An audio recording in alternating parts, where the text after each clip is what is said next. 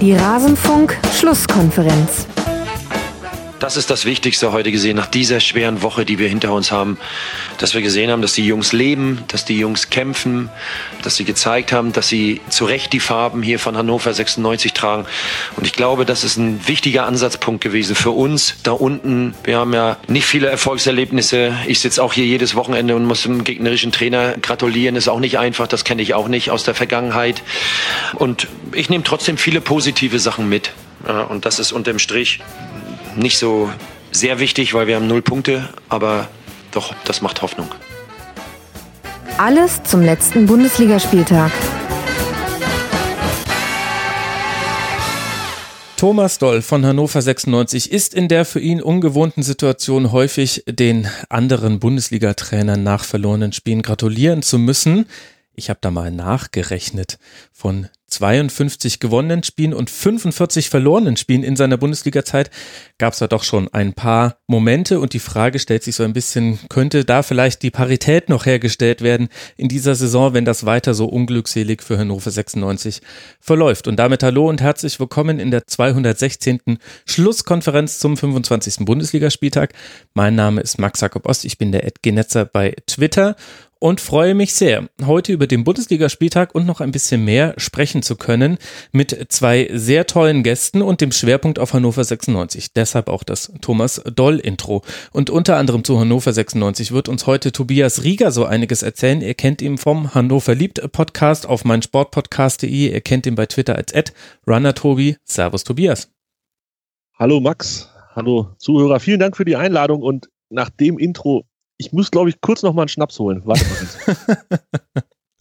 Ja, du hast die Zeit, den Schnaps noch zu holen, denn ich werde einfach den nächsten Gast besonders blumig ankündigen. Warum?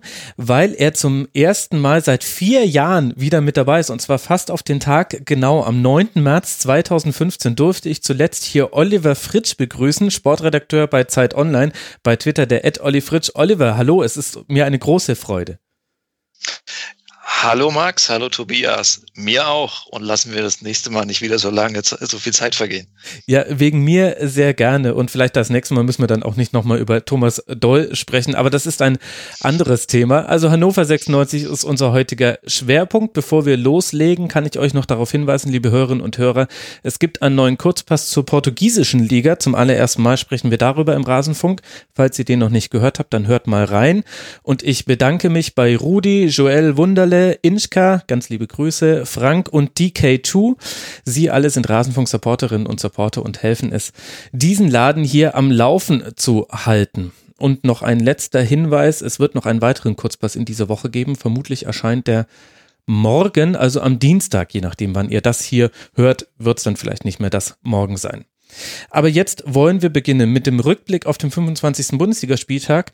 Und anders als sonst, Oliver, müssen wir da zuerst den Blick auf die Nationalmannschaft lenken, denn es gab eine besondere Entwicklung, die niemandem entgangen sein wird. Mats Hummels, Jerome Boateng und Thomas Müller werden vorerst oder endgültig nicht mehr für die Nationalmannschaft auflaufen. So ganz klar kann man sich da nicht sein logisch war aber, dass das viele, viele Reaktionen hervorgerufen hat, sowohl beim FC Bayern als auch bei den Spielern selbst und natürlich bei der interessierten Öffentlichkeit. Wie bewertest du denn diesen Schritt von Joachim Löw, das jetzt in dieser Woche so zu verkünden? Ich sehe das kritisch ähm, und habe es auch geschrieben.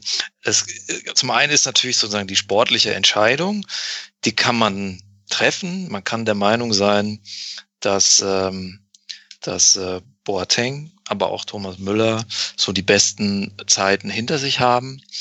Ähm, Boateng beispielsweise, ein Abwehrspieler, der sehr von seiner Physis lebt, das aber aufgrund von Verletzungen und vielleicht auch mangelnder Einstellung vielleicht nicht mehr so auf den Platz kriegt. Ähm, der ist nicht mehr der Weltklasse-Verteidiger, der er mal war. Vielleicht mhm. wird das auch nie. Und Thomas Müller trifft nicht mehr so häufig wie früher. Ich glaube auch nicht, dass er nochmal so stark wird wie in seiner Phase zwischen 20 und 25, 26. Ähm, Hummels habe ich eh nie als den Weltklasse-Verteidiger gesehen. Ich finde, da übersieht man, übersieht die Allgemeinheit immer einige Fehler. Ähm, dennoch, was mich wundert, ist die Endgültigkeit. Thomas Müller ist erst 29 Marco Reus übrigens auch. Ähm, Mats Hummels und Boateng sind erst 30. Da kann man also mindestens noch ein Turnier spielen. Müller könnte man doch auch wunderbar als Joker zumindest noch einsetzen. Ähm, das ist doch auch ein Spieler, der sich klaglos auf die Bank setzt. Aber gut, die sportliche Sache ist das eine, das andere sind die Stilfragen. Und die standen ja nun mal im Vordergrund. Hm. Löw hat es wieder mal geschafft, äh, verdiente Nationalspieler ähm, unwürdig äh, zu verabschieden oder ja, einfach auch zu verärgern. Und ich kann das verstehen, wenn man äh, als Spieler lange äh, davon ausgeht, ähm, dass man Teil der Nationalmannschaft ist und bleibt, ja, da wurden ja noch VW-Spots, also Werbespots abgedreht bis vor kurzem. Und dann in der heiklen Saisonphase von Bayern München dann einfach mal so einen Besuch abgestattet bekommt, flankiert von einer Pressemitteilung und das alles in Karl-Heinz Rummeniges Büro. Also hat so viel äh, äh, in der B-Note falsch gemacht, äh, dass er jetzt mit der Kritik leben muss. Tobi, siehst du das genauso? Ähm, nein, nicht, nicht in allen Punkten. Also ich gehöre sicherlich nicht zu ähm, Team Yogi Löw. Im Gegenteil, wenn es nach mir geht, hätte sich auf der Position schon vor vielen, vielen Jahren was ändern können. Ähm, ich, ich wunderte mich auch tatsächlich über den Zeitpunkt. Ähm, das ist jetzt nicht bezogen auf das bald anstehende Spiel gegen ähm, Liverpool. Das ist mir persönlich und Yogi Löw wahrscheinlich auch nicht so wirklich wichtig. Also Löw hat's ja, da sind wir uns, denke ich mal, einig, jetzt gewählt und nicht erst in zwei Wochen, wenn es dann tatsächlich Länderspielpause ist, um diese Fragen vorab schon zu Ende diskutiert zu haben. Also ich glaube, dass das war von aus seiner Sicht ein relativ guter Zeitpunkt, ihn jetzt zu machen im Vergleich zu in zwei Wochen. Was ich nicht verstehe, ist, warum nicht das Ganze ähm, nach dem Turnier im Sommer, also im letzten Sommer, zu machen. Mhm. Da, das ist der Moment, wo, wo er sich doch auch hingesetzt hat, warum mache ich das hier, äh, wie geht das weiter? Da war der Druck natürlich riesengroß. Da, da hieß es ja, oder da war es ja auch nicht unrealistisch, dass Jogi Löw vielleicht seinen Job auch tatsächlich verliert. Da gab es diese, äh, wie heißt das, Nations League-Spiele gegen äh, die Niederlande und gegen Frankreich. Natürlich wollte er da nochmal mit dem arbeiten, was er, wo er weiß, was er kriegt, oder zumindest davon ausgeht, dass er was Vernünftiges kriegt und hat die Jungs deshalb dann nicht kalt gestellt. Es ist, ist eine schwierige Situation. Dass man das jetzt beim FC Bayern gemacht hat, finde ich alles nicht so dramatisch. Das ist doch so pragmatisch. Also du kannst ja alle drei in fünf Minuten kurz durchbesprechen ähm, und dann ist das Thema erledigt. Ob das jetzt das Büro von, von ähm, Karl-Heinz Rummenigge ist, ja, weiß nicht. Also äh, ich bin ich war überrascht, als es äh, diese Pressemitteilung kam oder als diese Mitteilung kam, dass alle drei raus sind. Ich finde, es wurde jetzt nicht von Oliver eben, sondern grundsätzlich in der Diskussion viel zu oft vermischt, dass immer alle drei gleich in einen Topf geschmissen wurden, sowohl ähm, was die Aussage angeht, dass es richtig, dass Löw sie rausgeschmissen hat oder das ist falsch, ähm, als auch ähm, ja, was die Perspektive von denen angeht. Also ja, Marco Reus, Oliver hat es gerade gesagt, der ist genauso alt wie Thomas Müller und Marco mhm. Reus soll jetzt der Marco Reus, der immer verletzt ist übrigens, ähm, soll jetzt dann der große Heilsbringer vielleicht werden und Thomas Müller wird nicht mehr gebraucht. Also das habe ich sportlich nicht so ganz verstanden, dass das immer alles zusammengemischt wird. Wie es dann am Ende abläuft und ob die Innenverteidiger, die wir haben in der Zukunft, ob die wirklich besser sind als ein Mats Hummels nicht mehr auf seinem besten Niveau und ein Boateng vielleicht ein bisschen weiter weg von seinem besten Niveau. Da bin ich sehr gespannt. Also ähm, ich glaube, das könnte Jogi Löw noch arg auf die Füße fallen, ähm, dass er da ja, zukünftig mit einer Innenverteidigung rangeht, die nicht mit dieser großen Erfahrung aufwarten kann. Da möchte ich, das möchte ich ergänzen. Ähm, natürlich hätte ich es auch äh, sozusagen besser gefunden, wenn Löw das im letzten Sommer getan hätte, ähm, um eine neue Mannschaft aufzubauen.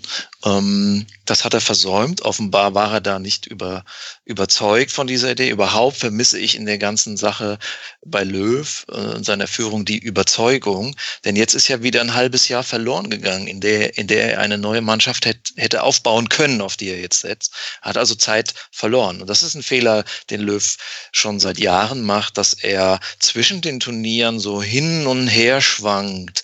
Ja, da spielt mal der, da spielt mal der. Ähm, ich erinnere mich an ein Testspiel im März gegen Brasilien, ein wichtiges Testspiel, ähm, wo er eigentlich die komplette A-Mannschaft nach Hause geschickt hat. Das ging dann auch verloren. Das sind so Chancen für einen Bundestrainer, die er liegen lässt. Ähm, das sehe ich jetzt auch hier wieder dieses Muster. Ähm, aber nochmal, selbst wenn er gesagt hätte, ich warte die Nations League ab, er hätte also spätestens in der Winterpause diesen Schritt vollziehen müssen und es, er hat eben nicht noch zwei Wochen Zeit gehabt, Tobi. Da möchte ich widersprechen. Das war wirklich die allerletzte Möglichkeit. Diese Woche kann er schlecht in München aufkreuzen. Da kriegt er die Spieler nicht, wo Champions League ist. Und das wäre natürlich ein noch größerer Affront gewesen. Und am Freitag muss er nominieren. Also es war die, er hat es rausgeschoben bis zum letzten. Und das passt auch zu ihm. Es sind unangenehme, unangenehme Gespräche. Er macht das nicht gern. Äh, das kann man auch menschlich finden. Aber ich habe dann doch andere Ansprüche an eine Führungskraft. Ja, hätte die Dreier einfach nicht einladen können, ne? Freitag. Das war einfach, ja, dass er den Kader bekannt gibt und dann Genau. äh, in, in so einer kleinen Nebennote in unserer Pressemitteilung steht dann, ähm, dass die drei Spieler zukünftig auch nicht mehr genannt werden. Also, ja, es, es sieht, insgesamt sieht es nicht gut aus und wie gesagt, ich bin kein großer Jogi Löw-Fan und, und finde aber, dass das Geschrei im Moment, weiß nicht, ähm, vielleicht auch an manchen Stellen ein bisschen unangebracht, dass das da Naja, aber wer schreit? Ne? Das sind die Spieler, das ist Müller, das sind Boateng äh, in Ansätzen, das ist auch Hummels, das sind jetzt aber auch Kimmich und Kovac und äh, Bayern München und Dieter Hecking hat äh, auch kritisiert. Also es ist ja nicht so, dass das jetzt von den Medien gemacht ist, sondern er hat da äh, seine wichtigsten Teile, ehemaligen Spieler, aber auch aktuelle Spieler, äh, haben sich öffentlich äh, kritisch geäußert. So, das ist äh, es wird ihm auch Das- auf die Füße fallen, ja, das denke ich auch. also das ist äh, äh, selbst egal wie Journalisten das finden, die Beteiligten finden es scheiße. Ja, das muss man zur Kenntnis nehmen. Und das doch ist super für ihm misslungen. Ich finde es doch super für uns. Dann haben wir, ähm, ja, haben wir was zum Diskutieren und können das aufgreifen. Ich glaube, äh, Uli Hoeneß hat sich ja noch gar nicht geäußert. Der war so erbost, dass er sich noch nicht getraut hat, sich zu äußern. Das finde ich auch, das ist beachtlich. Ja, ich, das ist Spekulation, ob er tatsächlich erbost war oder ob Bayern München vielleicht ja auch in mit, mit einigen dieser drei Spieler, ich weiß jetzt nicht, ob mit allen, aber in der Innenverteidigung äh, wird sich ja bei Bayern München offenbar was tun in der nächsten Saison. Und es kann durchaus sein, dass einer oder auch zwei von denen äh, nicht mehr bei Bayern sind. Boateng wollte ja ohnehin schon weg. Äh, deswegen weiß ich gar nicht, ob Uli Hoeneß so auf die Pauke hauen wird, äh, wenn er andere Pläne hat. Ja, das könnte ich mir in der Tat auch vorstellen und ich glaube, das ist auch genau das, was du ja auch, Tobias, zu Recht kritisiert hast, dass die drei immer in einen Topf geworfen werden, ähm, wenn man diese Entscheidung kritisiert und man muss das aber dann schon differenziert betrachten. Und da kann man eben bei Jerome Boateng schon Dinge erkennen, die einen zumindest zu der Annahme kommen lassen können, dass er nicht mehr auf dem Hoch seiner Leistung ist. Bei Mats Hummels ebenso, wenn man ihn grundsätzlich kritischer sieht wie Oliver, äh, dann sowieso schon per se. Und Thomas Müller spielt dann aber nochmal so eine Sonderrolle, weil er eben ein Spielertypus ist, den es so nicht nochmal gibt, der auch von der Bank hinweg den, dem Spiel etwas geben kann und weil er zumindest nach meinem Dafürhalten auch eine andere Bindung zur Nationalmannschaft gezeigt hat. Also äh, so schlecht die das Turnier 2018 war, hat man vor allem einem Spieler wie Thomas Müller angemerkt, dass es nicht daran lag, dass er da mit einer zu laxen Einstellung reingegangen ist. Vielleicht war es dennoch nicht die richtige Einstellung, aber er hat das Ausscheiden nicht leicht genommen. Und dann so jemanden die Tür komplett zuzumachen, das ist schon eine Radikalität, die hinterfragbar ist. Gut, jetzt ist aber dann halt die Frage, wenn wir aufs Spiel kommen, äh, Bayern gegen Wolfsburg. Oliver, glaubst du denn, dass das Zufall war, dass alle drei jetzt in der Formation standen oder anders gefragt, gibt es sportliche Gründe dafür, dass Niklas Süle auf der Bank saß? Also, also, seien wir ehrlich, also ohne die Aktion von Löw hätte Bayern gegen Wolfsburg doch keine Chance gehabt. ja. ja, der hat die wieder richtig angefeuert. Vielleicht wollte er das Meisterschaftsrennen entscheiden, weißt du? also äh, ich wahrscheinlich hat es die Spieler gereizt, das verstehe ich, ja, das ist menschlich. Ähm, nicht umsonst äh, war, hat sich sozusagen eine gewisse, also haben wir letztes Jahr gesagt, halt eine gewisse Selbstgerechtigkeit war zu beobachten in der Nationalmannschaft. Und natürlich ist es so, wenn man lange Zeit Fründe aufgebaut hat, wie die drei, äh, dann äh, setzt man ein bisschen Fett an, ja. Ähm, und dann tut sowas vielleicht noch mal kurzfristig gut. Ähm, ich glaube jetzt nicht, dass das entscheidend war gegen Wolfsburg. Vielleicht wären es nur fünf Tore gewesen statt sechs. Und ein dauerhafter Effekt sehe ich da auch nicht. Ähm, die Wolfsburger äh, haben gezeigt, dass sie eigentlich keine Mannschaft sind, die in den Europapokal gehört, sondern tatsächlich eher Bundesliga-Durchschnitt. Aber äh, kann mir denn das jemand von euch beiden erklären, warum Wolfsburg ja jetzt auch nicht zum ersten Mal so zusammengebrochen ist? Also die, dass, dass man mit einem Doppelschlag mal nur zu zwei hinten liegen kann nach einer gar nicht so schlechten Anfangsphase, okay, das passiert. Aber diese Tore in der 76., der 82. und der 85. Minute, wo aus einem 3 zu 0 ein 6 zu 0 für die Bayern wurde und die so einfach in ihrer Entstehung waren. Wenn man, wenn man lästern möchte, könnte man sagen, sogar Franck Ribéry durfte da dreimal die Vorlage geben. Wie kommt es, Tobi, dass äh, Wolfsburg so oft gegen Bayern vor allem so auseinanderfällt? Also natürlich, weil Bayern eine sehr gute Mannschaft ist, die offensichtlich an diesem Tag auch noch Lust hatten. Dann, du hast es ja gesagt, Ribery wurde eingewechselt, wollte glaube ich auch nochmal zeigen, ähm, dass, er, dass er ein bisschen was kann, hat die drei Tore vorbereitet. Auf, auf Wolfsburger Seite kann ich es dir aber ehrlich gesagt auch nicht erklären. Also ähm, ich bin ja grundsätzlich Verfechter der Meinung, verlier lieber einmal 6-0 in München, als dass du immer diese 1-0 Dusseldinger verlierst oder meinetwegen auch 3-2 zu Hause verlierst. Ähm, aber du tust dir natürlich auch wenig Gefallen damit. Du musst das dann schon loswerden nach so einem Spiel, ähm, weil ich glaube, die Rückfahrt, das zieht sich, die, die Mannschaft vergisst das nicht. Das ist, dass man sich wirklich so hat abschlachten lassen. Und die letzten drei Tore, äh, da war ja auch wirklich gar keine Gegenwehr mehr. Ne? Also die Wolfsburger, ja, die haben halt zugeguckt. Ne? Ich, ich glaube, in irgendeiner Zusammenfassung gab es eine schöne Szene, ähm, wo, wo ein Wolfsburger nochmal so jemand geschubst hatte vom FC Bayern. Ich weiß gar nicht, welcher es war. Aber selbst das war so, so lieblos, so, so wenig enthusiastisch, dass ich gedacht habe, wow, die haben gar keinen Bock. Die haben noch nie in München gewonnen. Das muss man sich mal vorstellen. Also das, das, das, ist, doch, das ist doch eine Vollkatastrophe, wie man so ja, so, so negativ und so devot in ein Spiel reingehen kann. Ähm, ja, es ist der FC Bayern, aber Wolfsburg kommt ja jetzt auch nicht gerade aus einer schlechten Phase. Die haben ja, eigentlich lief es ja ganz gut und alle waren ganz angetan und, und Labadia hier und, und das ist alles so schön und so. Letzte Saison war es im Vergleich deutlich schlechter. Ich kann es mir nicht erklären, wie, wie solche Leistungen zustande kommen, dort 6 zu 0 verlieren, wenn man, ja, Olli hat es gerade gesagt, zumindest so ein bisschen Europapokal-Ambitionen noch aufblitzen muss. Das ist die VW-Connection natürlich. Die helfen sich gegenseitig. Naja, im Ernst, also Wolfsburg stand nach der Hinrunde, glaube ich, auf fünf oder war es sechs, korrigiert mich. Aber äh, es war in der Hinrunde schon zu erkennen, na ja, da waren aber auch echt ein paar Glückssiege dabei.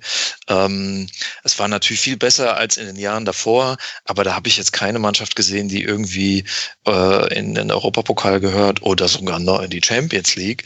Ähm, und so alles heiter ist da ja nicht. Ne? Also offenbar ähm, werden Schmatke und Labadia nicht mehr ähm, weiter zusammenarbeiten und das ist natürlich auch nicht förderlich.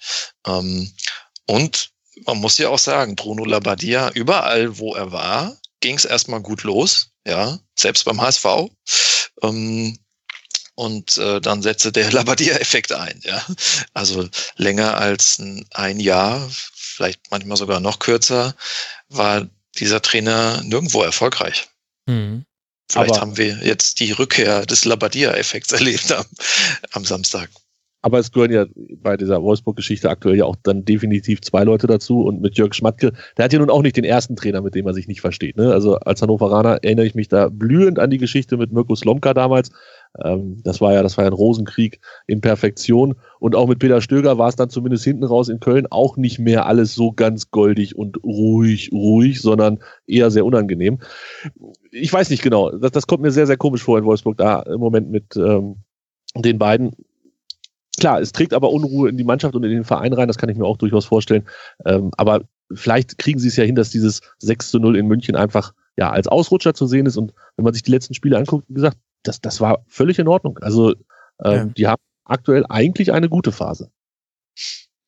Ja, und in der Hinrunde war es ja auch diese Phase gegen Ende der Hinrunde. Von Ende ok November bis, bis zur Winterpause hat äh, Wolfsburg fünfmal gewonnen und einmal unentschieden gespielt. Man hatte da auch bis auf äh, Leipzig und Frankfurt, das waren die ersten beiden überraschenden Siege, aber dann hatte man auch äh, ziemlich dankbare Gegner und mit diesem Lauf hat man es ja dann ins europäische Geschäft geschafft, eben über den Winter hinweg. Ich bin mir noch nicht so ganz sicher, wie ich dieses Einzelfänomen Wolfsburg verliert mal wieder in München, wie hoch ich das hängen möchte. Also was mir aufgefallen ist, war, dass es in dem Moment, in dem Wolfsburg hoch angelaufen ist und Bayern auch versucht hat, im Spielaufbau schon zu stören, dass sie es da noch ganz gut hinbekommen haben mit wenigen Wacklern, aber dass sie immer tiefer standen. Also fast ein Meter pro Spielminute ging das irgendwie tiefer hinten rein. Und dann haben sie auch ihre Passsicherheit komplett verloren und worauf sie diesmal verzichtet haben, waren halt die langen hohen Bälle auf Weghorst, was häufig sonst das Mittel der Wahl war, wenn der Gegner hoch anläuft. Das hat man auch gegen Freiburg zum Beispiel gesehen. Und ich hatte so das Gefühl, Wolfsburg war nicht äh, sich selbst ähm, bei diesem Spiel. Und die Frage ist jetzt, wie nachhaltig das ist. Also ich bin, bin da nicht ganz so kritisch wie du, Oliver. Ich finde schon, dass das Positionsspiel von Wolfsburg überdurchschnittlich gut ist in der Bundesliga. Ich weiß nicht, ob das dann fürs internationale Geschäft reicht, aber das ist mir mehr als Durchschnitt und ich finde auch, dass, dass mit Weghorst äh, vorne drin jemand steht, äh, der überdurchschnittlich äh, gut ist und es auch ein paar andere Spieler gibt, die sich jetzt daran so ein bisschen wieder hochgezogen haben. Also auch Maximilian Arnold ist eine, spielt eine andere Saison als noch in den letzten beiden Spielzeiten. Gila Vogie ist sowieso total wichtig für diese Mannschaft, hatte jetzt in München auch nicht den besten Tag, aber also ich traue Wolfsburg da schon noch mehr zu, auch wenn das jetzt sehr deutlich war in München. Ich, ich prophezeie einen spannenden Endkampf zwischen Wolfsburg und Hertha um Platz 9 und 10. okay. Wir werden dich an deiner Prognose messen. Aber wenn wir bei Prognosen sind, äh, Tobi, dann kannst du mir ja mal sagen, wie haben dir denn die Bayern in diesem Spiel gefallen? Ich meine, dass sie jetzt die Tabellenspitze mit diesem 6 zu 0 wieder erklommen haben, zum ersten Mal seit dem fünften Spieltag übrigens. Das ist natürlich so die Nebengeschichte. Aber alle gucken ja auf das Liverpool-Spiel, bei dem ja einige der Beteiligten, nämlich Thomas Müller und Joshua Kimmich, nicht spielen können werden. Wo glaubst du, steht der FC Bayern? Das wissen wir dann am Mittwoch. Ne? Also weil als die Auslosung war, das ist tatsächlich schon, schon relativ lange her. Ich bin ja Freund dieses Achtelfinals, dass sich das so ein bisschen auseinanderklamüsert und man mehr Zeit hat, die Spiele einzeln zu gucken in der Champions League. Ähm, trotz allem hat es sehr viel verändert ähm, seit der Auslosung. Ich glaube, wenn man in dem Moment sich hätte festlegen müssen, hätte man ziemlich viel Geld auf Liverpool gesetzt. Inzwischen sehe ich das nicht mehr so einfach. Das liegt natürlich auf der einen Seite auch daran, dass Liverpool ähm, nicht mehr die Dominanz ausstrahlt, die sie damals noch äh, ausgestrahlt hatten. Das kann man auch anhand der Tabelle in der Premier League ganz gut sehen.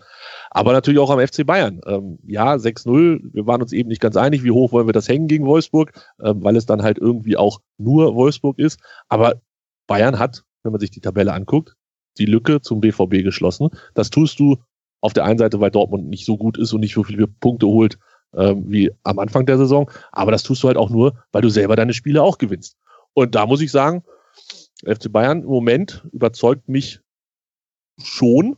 Ich, ich, will mich nicht aus dem Fenster legen und sagen, dass sie mit Liverpool kein Problem haben werden, um Gottes Willen. Aber äh, das ist, das ist, glaube ich, wirklich das, was man klassisch unter 50-50-Spiel erwarten kann.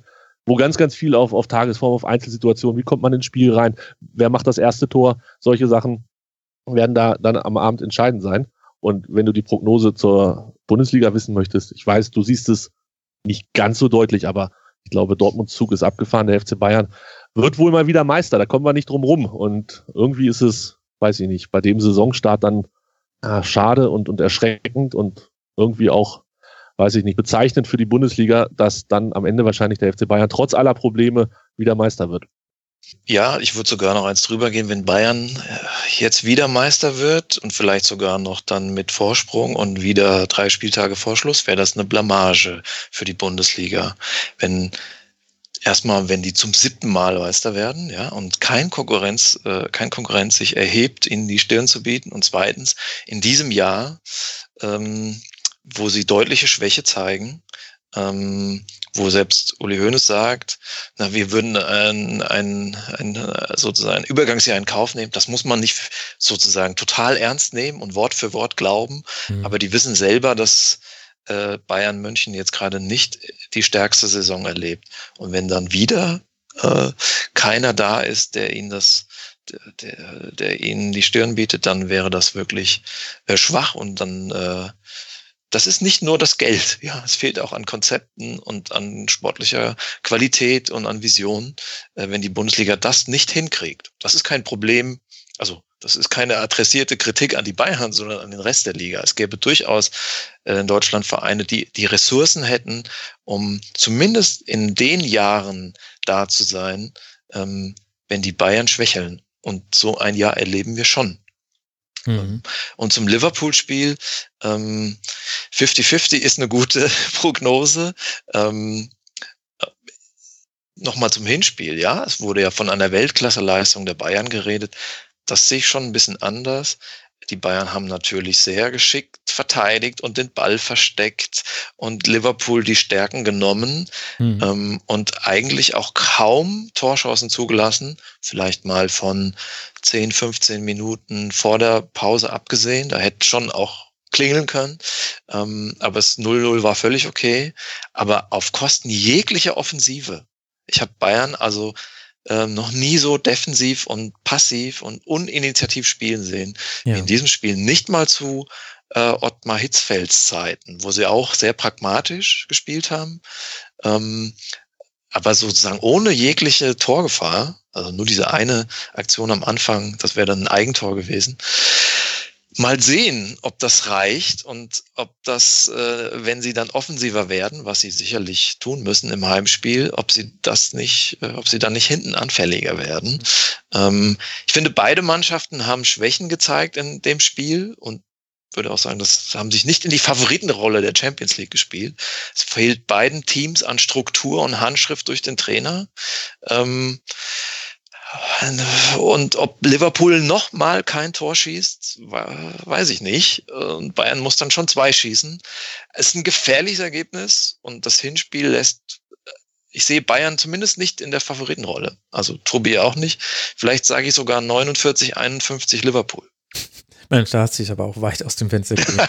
Das ist auf jeden Fall interessant, wie viel wir bei der Besprechung des äh, Spiels Bayern gegen Wolfsburg eigentlich nicht über das Spiel Bayern gegen Wolfsburg sprechen. Das spricht, das spricht ja schon dafür, was für ein Sondereffekt das irgendwie ist, wenn die Bayern dann mal wieder zu Hause gegen Wolfsburg gewinnen, dass man auch dieses 6 zu 0 dann irgendwie dann doch eher so ein bisschen en passant mitnimmt und der Blick geht sogar bei uns dann auch nach vorne auf Liverpool und schon bis zur Meisterschaft.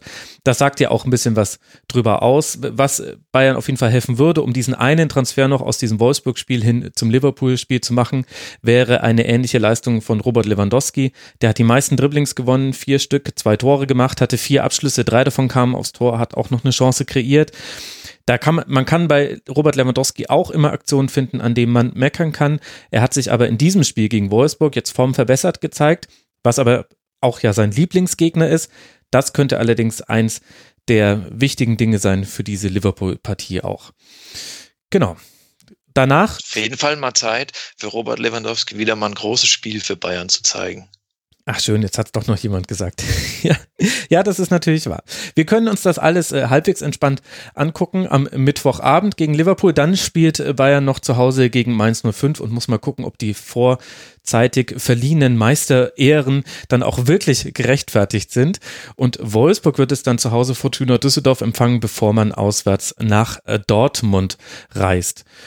Und mit der Borussia aus Dortmund haben wir dann auch das zweite Team, über das wir jetzt dann sprechen wollen, beziehungsweise das dritte Team natürlich. Da habe ich jetzt mal eben kurz Wolfsburg unterschlagen, Entschuldigung. Den Tabellenzweiten nach einem 3 zu 1 gegen den VfB aus Stuttgart, den Tobias aufgrund seiner Nähe zu Hannover 96 wahrscheinlich ein bisschen näher verfolgt hat. Dortmund ist mit einem neuen System und auch so ein bisschen Selbstbewusstsein nach zumindest einer starken Halbzeit gegen Tottenham angetreten. Zwischendurch drohte das Spiel nochmal zu wackeln, als Kempf die Reus-Führung ausglich, aber am Ende blieb der BVB in seiner Struktur und erzielte dann mit Alcázar und Pulisic noch zwei Treffer zum 3 zu 1. Tobi, was glaubst du, welche Rolle spielt denn diese Umstellung auf dieses 4-1-4-1 beim BVB mit Witzel als alleinigem Sechser? Spielt es überhaupt eine große Rolle deiner Meinung nach?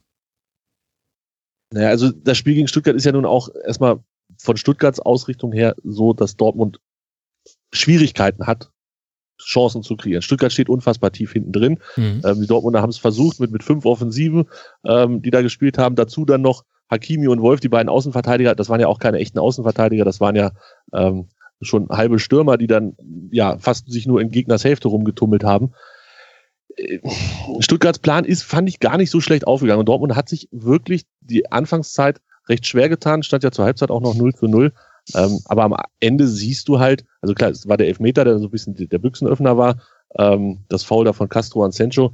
Und am Ende siehst du dann aber, dass Dortmund ruhig geblieben ist, die auch nach dem Ausgleich versucht haben, einfach ihre Automatismen oder das, was sie können, dieses schnelle Spiel, kurze Pässe, sich durchspielen. Das klappt einfach. Irgendwann klappt es gegen diese Stuttgarter Abwehr. Und ähm, von daher, ja, das war, das war eine sinnvolle Umstellung, das war gut. Sie haben ähm, viel Ballbesitz gehabt, anfangs nicht genug draus gemacht, aber am Ende, finde ich, war das Wichtigste, dass sie die Ruhe bewahrt haben und dann, ja, auch am Ende, glaube ich, völlig in der Höhe sind wir uns einig. 3 zu 1 gegen Stuttgart geht in Ordnung. Ich finde, Dortmund spielt gar nicht so viel anders als in der Hinrunde. Auch gar nicht so viel schlechter. Mhm. Die, die Mannschaft hat Probleme mit, mit parkierter Bus, wie äh, Lucien Favre sagte. Also wenn Mannschaften sich hinten reinstellen, in der Hinrunde gab es 0-0 in Hannover, das war grausam. Oder gegen Brügge kein, kein Tor. Äh, Kräuter führt, äh, Union Berlin keine großen Chancen, äh, in Düsseldorf verloren. Ähm, das sind nicht die Gegner von Dortmund. Ich erinnere mich noch an das Hinspiel in, äh, gegen Freiburg. Da hat auch ein völlig unnötiger Elfmeter gegen Sancho äh, zum 1-0 geführt. Und dann haben, hat Dortmund in der Nachspielzeit noch ein 2-0 im Konter gemacht. Und das war jetzt so ähnlich. Ähm, Dortmund hat einfach Probleme, gegen tiefstehende Mannschaften durchzukommen. So, mhm. das hat, war in der Hinrunde schon so. In der Rückrunde ist es genauso. Ich glaube, Dortmund hat am Anfang der Rückrunde einfach dadurch gelitten, dass äh, Reus sich verletzte und dass Alcázar wieder mal die Vorbereitung nicht mitmachen konnte. Ja, der kam ja schon unfit im August mhm. nach Dortmund und äh, hat sich dann ja wieder verletzt im letzten Spiel und fiel dann wochenlang aus. So, und wenn die beiden wieder auf Touren sind, dann äh, genügt deren individuelle Klasse zusammen mit Sancho beispielsweise ähm, dann meistens gegen viele, gegen die meisten Bundesliga-Gegner, um äh, zwei, drei Szenen zu haben, um das Spiel zu gewinnen. So, das ist also ein bisschen die die Erfolgsstrategie von Dortmund. Ähm, und wenn jetzt Mannschaften wieder ein bisschen mehr mitspielen, glaube ich, ähm, dann hat, sieht Dortmund auch besser aus. Die Frage ist, wird das so sein? Oder stellt sich jetzt Hertha am nächsten Spiel auch so rein? Denn man hat, die Leute, die Mannschaften begreifen natürlich, wie es geht. Ähm, und äh, man hat es auch gegen Tottenham gesehen, eine Mannschaft, die nur verteidigt, fast nur verteidigt.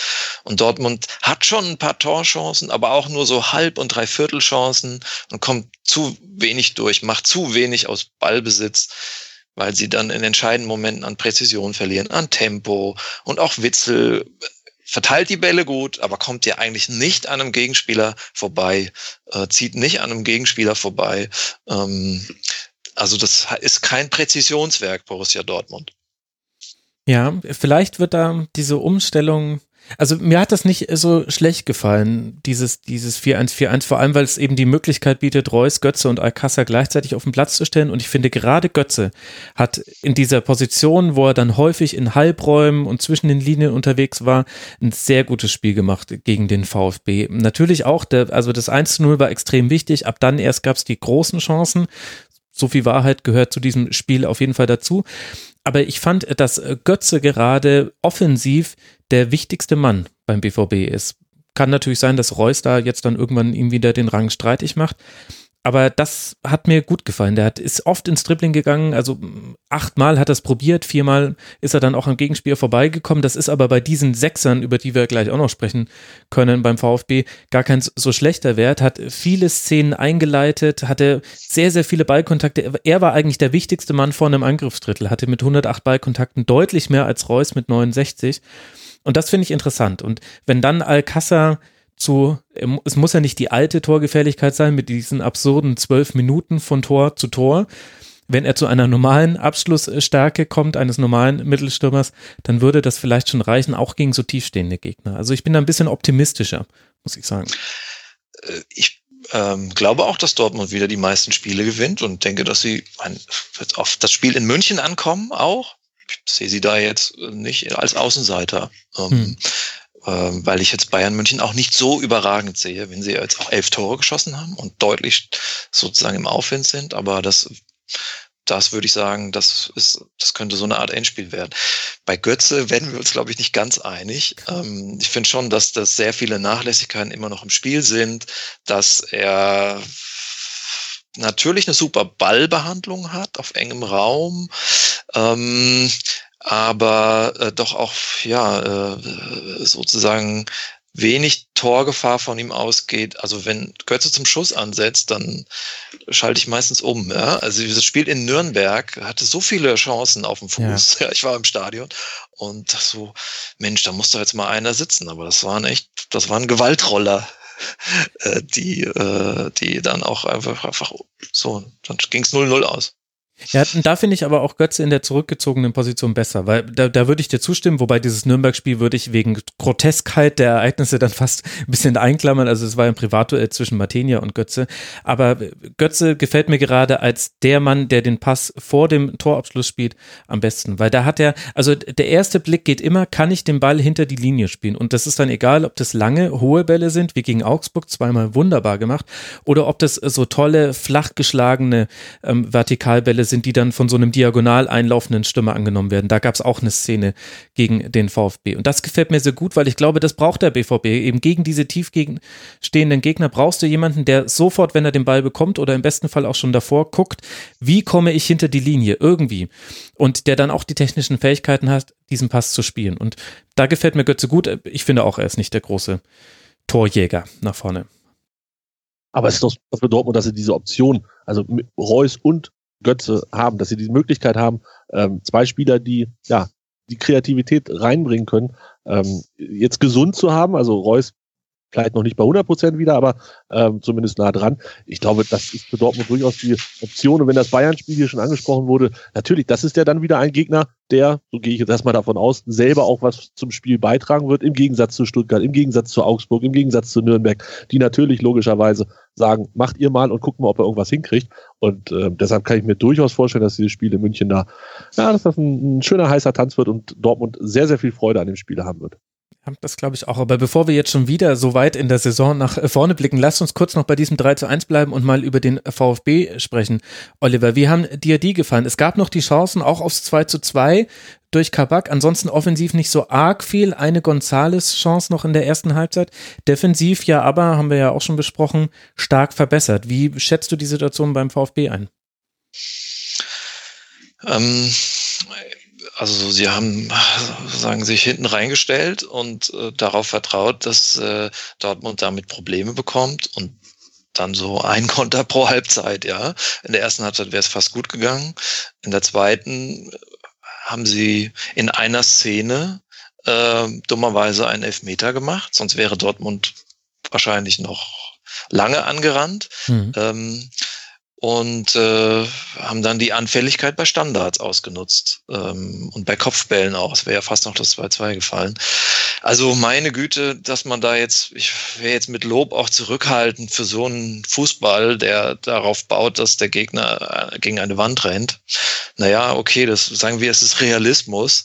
Äh, dort Stuttgart muss die Punkte woanders holen. Und äh, da sind die Konkurrenten Augsburg, die wieder erstarkt sind, und Schalke, die äh, wahrscheinlich noch äh, realistischer äh, sind einzuholen. Ja, und äh, Stuttgart ist eine große Enttäuschung in der Saison und auch Weinziel ist eine Enttäuschung. Das kann man nicht anders sagen. Nur weil sie jetzt mal letzte Zeit wieder mal ein bisschen Aufwind haben. Das müssen sie bestätigen. Ähm, wie viele Punkte hat Stuttgart? 19? Ja, ja also das 19. ist schon sehr dürftig. Ähm, und ja, für den Fußball, in, wie sie in Dortmund gespielt haben, haben wir sie jetzt genug gelobt, finde ich. Tobias, möchtest du noch Lob oder möchtest du Tadel drauflegen auf die Analyse? Nee, ich, ich lasse das mal genauso stehen und äh, erinnere dran, dass Stuttgart am letzten Spieltag 5 zu 1 gewonnen hat und auch nicht weiß, wie das gegen Hannover funktioniert hat. Ähm, davon hat man dann nicht mehr so viel gesehen, außer tatsächlich äh, beim, beim Tor der Stuttgarter nach dem Standard. Und das, da sah Dortmund beim Standard aus, wie Hannover 96 beim Standard aussieht. Ja. Ziemlich fürchterlich. Das war wirklich, das war ganz schwach verteidigt und da muss Dortmund natürlich aufpassen. Das sind ja, das sind ja diese diese billigen, unnötigen Gegentore, die einfach auch nicht sein müssen. Ähm, in dem Fall ist es gut gegangen für Dortmund, aber ähm, ich glaube, da sollten Sie vielleicht nochmal sich Videos angucken, die nicht aus Hannover stammen. Okay, dann, dann loben wir den VfB weniger, als ich es erwartet hätte. Äh, sie haben jetzt dann Hoffenheim zu Hause vor der Brust, bevor sie zu Frankfurt reisen und Dortmund, wie schon angesprochen von Oliver, werden jetzt dann auswärts bei Berlin spielen dürfen, bevor man zu Hause den VfL Wolfsburg bekommt und dann mal gucken kann, ob man da an der Tordifferenz schrauben kann, wenn es denn so ähnlich gut laufen sollte wie bei den Bayern gegen Wolfsburg. Mein Gott, jetzt blicke ich auch schon die ganze Zeit nach vorne. Lasst uns doch nochmal zurückblicken und wir machen weiter mit dem Tabellendritten. Also wir haben jetzt Bayern und Dortmund beide punktgleich bei 57 Punkten. Dahinter Rasenballsport Leipzig, jetzt schon mit 11 Punkten Abstand, punktgleich mit Borussia Mönchengladbach, über die wir auch gleich noch sprechen werden. Und wenn man über dieses 0 zu 0 gegen den FC Augsburg spricht, dann muss man sich erst eine Reihe von Namen zu Gemüte führen. Lute, Giefer, Roveleo, Oxford, Staphylidis, Jakob, Framberger, Moravec, Hahn, Finn Bogerson, Schieber und Ski. Sie alle konnten gegen Raba Leipzig nicht für den FC Augsburg spielen. Das waren zwölf Spieler, falls ihr nicht mitgezählt habt, liebe Hörerinnen und Hörer. Und dennoch holt der FCA mit einer sehr defensiven Taktik, für die Oliver sie wahrscheinlich nicht loben wird, einen Punkt. Und Leipzig muss sich fragen, was macht man seinerseits gegen tiefstehende Gegner? Also ähnliche Problematik wie bei Borussia Dortmund, nur mit elf Punkten weniger. Tobias, wie hast du dieses Spiel gesehen? Wie ordnest du es ein? Ich habe es äh, Gott sei Dank nur in der Konferenz gesehen, wenn mich nicht alles täuscht. Ich glaube, 90 Minuten hätte ich mich ähm, schwer getan, das Ganze äh, zu genießen. Es war genau so, wie du es gerade gesagt hast. Leipzig hat sich unfassbar schwer getan. Die haben ich fand relativ viele Chancen tatsächlich rausgespielt. Ich glaube, ähm, Expected Goals wäre 2,35. Mhm. Augsburg dagegen 0,18. Das ist natürlich, das ist, sagt ganz, ganz viel über dieses Spiel aus, was gerade auch Augsburg nach vorne gemacht hat. Und am Ende ist Leipzig auch wirklich immer wieder ähm, an dem Torwart gescheitert von, von Augsburg, Kobel, Gregor Kobel, äh, der ja aus, ich glaube, Hoffenheim gekommen ja. ist im mhm. Und ähm, jetzt da der dritte Torwart, der dieses Jahr spielt, ähm, Giefer und ich glaube Lute waren es, die sich die Hinrunde so ein bisschen aufgeteilt haben. Mega zufrieden war auch keiner mit denen und dann hat man halt aus Hoffenheim mal einen kurz ausgeliehen. Das funktioniert offensichtlich ganz gut. 21 Jahre ist, glaube ich, ähm, ja, Bundesliga-Debüt gewesen und läuft oder lief gegen Dortmund schon, schon richtig warm ähm, mhm. und hat gegen Leipzig das auf jeden Fall nochmal unterstrichen. Leipzig hat es ist nicht so, dass sie es nicht versucht hätten. Und wie gesagt, ähm, sie hatten die Chancen auch genug rausgespielt. Timo Werner hat man halt gemerkt, mh, hm, da, da fehlt irgendwie noch so ein, so ein kleines bisschen, äh, was die Chancenverwertung dann am Ende angeht. Sagen wir mal so, das war von Augsburger Seite wahrscheinlich das, das einzig Richtige, was sie machen können. Den helfen nämlich im Moment einzelne Punkte weiter da unten, ähm, mhm. weil einfach auch Stuttgart, Hannover und Nürnberg brauchen wir nicht drüber zu reden, die holen ja noch viel weniger Punkte. Die Augsburger, die sammeln einen Punkt nach dem nächsten und am Ende reicht es dann wahrscheinlich ja, mindestens für Platz 16, vermutlich sogar für Platz 15, wenn Stuttgart nicht nochmal Fahrt aufnimmt. Und deshalb machen die das in meinen Augen auch völlig richtig, dass sie nach Leipzig fahren und sagen, okay, wir wollen hier nichts anbieten, einfach nur ähm, hinten stehen. Ich glaube, bei, bei whosgod.com kann man sich doch immer so wunderbar diese Position angucken, wo die Spieler im Schnitt gestanden haben. Und da stehen halt bis auf einer alle in der eigenen Hälfte und bei Leipzig ist es quasi genau andersrum. Die Torhüter mal ausgenommen. Und das sagt sehr, sehr viel über das Spiel aus. Alles auf ein Tor aber am Ende, ja, gibt es, glaube ich, solche Tage, wo es einfach nicht funktioniert.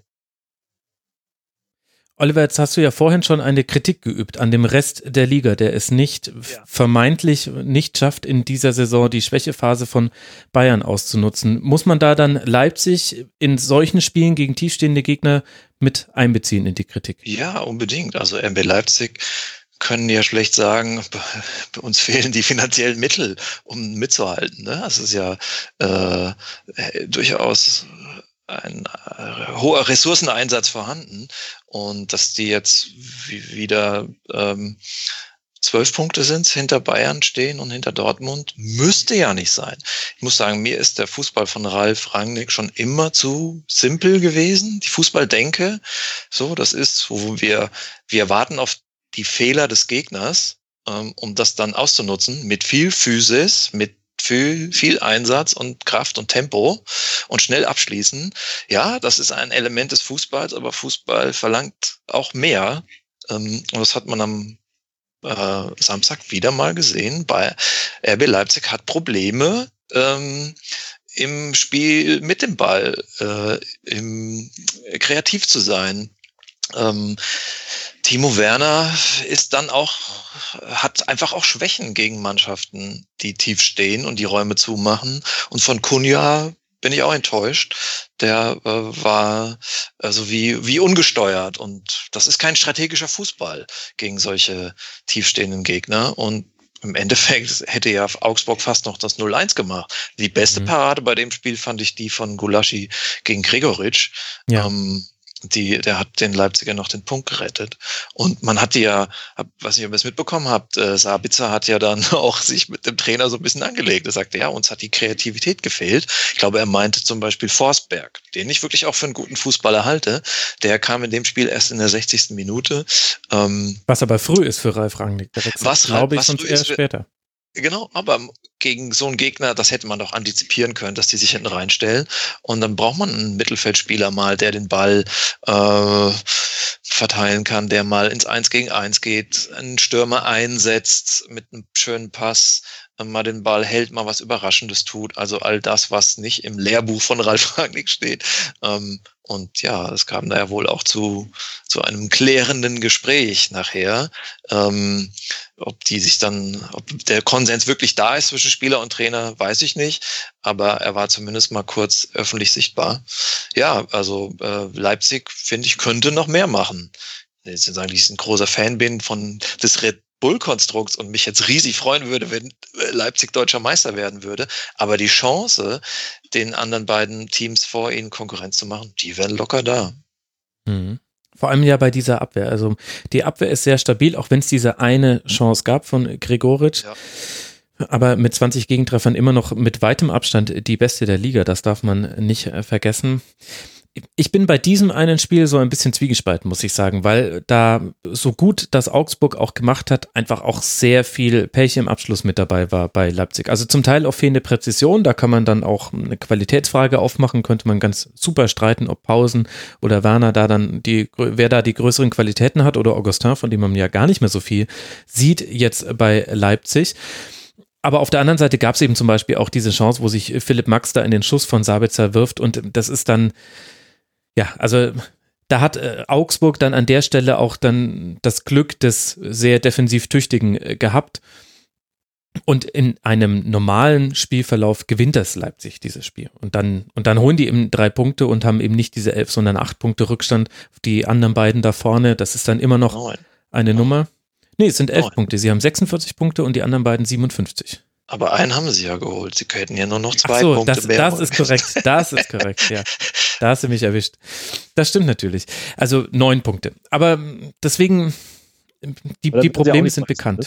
Nee, also, werden, werden sie auch nicht Meister. Dann ist es halt, da hat Oliver auch vollkommen recht, dann ist es halt wirklich zu wenig, um am Ende Meister zu werden. Ich weiß, klar, wollen wir alle mal Meister werden und so, aber ähm, ich glaube aber auch, dass Leipzig realistisch genug ist, das im Moment einschätzen zu können. Also ähm, ich glaube nicht, dass die in die Saison gehen und sagen, wir werden hier Bayern und Dortmund hinter uns lassen. Aber warum? Aber warum? Weil der Kader einfach nicht gut genug ist, weil sie mit dem Trainer im Moment eine Übergangslösung haben. Die nächste Saison können wir vielleicht wieder neu diskutieren. Ähm, da sind die Ansprüche dann vielleicht mit Julian Nagelsmann ein bisschen anders. Aber ich könnte mir durchaus vorstellen, dass man dieses Jahr gesagt hat, Champions League, wichtig, mehr Bonus. Und ja, natürlich musst du dann auch nicht zu Hause 0-0 gegen Augsburg spielen, ist klar. Aber äh, ich glaube, die sind am Ende der Saison froh, wenn sie Champions League Platz haben und sagen dann, das war eine, eine gute Übergangssaison, um eines meiner Lieblingswörter mal wieder auszugraben. Ähm, ich gucke mal, 46 äh, Punkte aus 25 Spielen, 43 Tore, ist jetzt nicht so also es ist nichts, äh, was mich irgendwie vom Hocker reißt. Aber ja, die Abwehr ist gut. Sie haben einige wirklich gute individuelle Abwehrspieler. Upamecano beispielsweise ähm, gefällt mir echt gut. Mhm.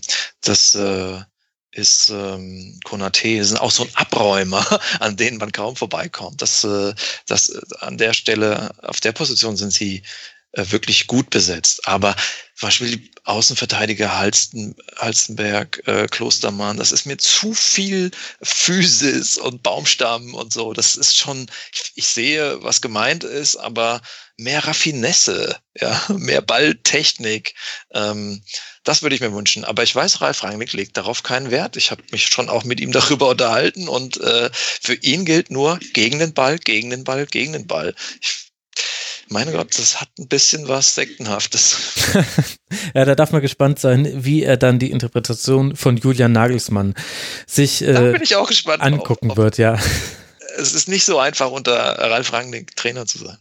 Das glaube ich auch. Aber wenn wir bei gegen den Ball sind, dann sind wir ja auch beim FC Augsburg. Die haben gut verteidigt, ein paar Chancen zugelassen, haben wir jetzt gerade schon thematisiert. Tobias hat ja schon vollkommen richtigerweise gesagt, die sammeln jetzt Pünktchen für Pünktchen. Jetzt sind es drei Punkte Vorsprung auf den VfB Stuttgart und acht Punkte Vorsprung auf Hannover 96, die ja aber, Tobi, auch nächster Gegner vom FC Augsburg sind. Und danach spielt man gegen den ersten FC Nürnberg. Das heißt, Augsburg jetzt vor der Länderspielpause Heimspiel gegen Hannover 96, nach der Länderspielpause Auswärtsspiel beim ersten FC Nürnberg. Und wenn ich mir jetzt diese Spiele angucke, in denen Augsburg gewonnen hat und jetzt unentschieden gespielt hat, dann ging das ja immer mit einer Taktik, die völlig zu Lasten der Offensive ging. Also fast keine Offensivgefahr, dafür hinten aber auch sehr stabil.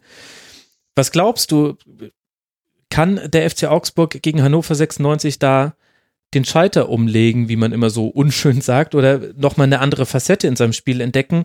Oder können wir uns da auf, auf zwei parkende Busse freuen? Ja, das funktioniert ja nicht. Ähm, das ist ja das, was ich mir auch immer gewünscht habe, dass, dass ähm, die Gegner dann wenigstens uns ein bisschen was anbieten, aber dann, dann kommt Hannover auf die Idee und sagt, ach, wenn die nichts machen, dann machen wir was. Also ich glaube schon, dass Augsburg da den Schalter umlegen kann. Ähm, sie, sie werden vermutlich in solchen Spielen, da können wir dann nachher bei 96 drauf, einfach profitieren können von individuellen Fehlern, die bei Hannover einfach gemacht werden. Hannover bietet viel an, äh, Standards, vorhin bei Dortmund auch schon angesprochen. Ähm, das ist unsere große Stärke. Also ich würde mir da jetzt um den FCA wenig Sorgen machen, was das Spiel in Hannover angeht oder gegen Hannover angeht, ähm, dass sie, dass sie da nicht den, den Schalter umlegen oder, oder ähm, vielleicht auf, auf den anderen Gegner reagieren können. ich glaube, das, das dürfte nicht so schwierig werden für Augsburg ich sehe auch Augsburg nächstes Jahr wieder in der Bundesliga. So klar hätte ich das vor zwei Wochen nicht gesagt. Da hatten sie 5-1 verloren in Freiburg. Hm. Dann haben sie gegen Dortmund und Leipzig vier Punkte geholt. Ja, mit ein bisschen Glück, ja, aber muss man auch erstmal hinkriegen. Jetzt haben sie acht Punkte Vorsprung auf Platz 17 bei deutlich besserer Tordifferenz. Ja, wenn man überlegt, selbst Platz 16 äh, sozusagen ist ja äh, immer noch eine gute Chance für den Bundesligisten, die Klasse zu halten. Und sie sind ja eher schon näher an Schalke rangerückt. Also ich würde mal sagen, das ist mit sehr großer Wahrscheinlichkeit äh, ist Augsburg nächstes Jahr wieder in der Bundesliga. Und äh, finde ich auch gut. Ne? Das, ist ein, das ist ein Verein, der mit wenigen Mitteln ähm, äh, äh, ja einiges erreicht.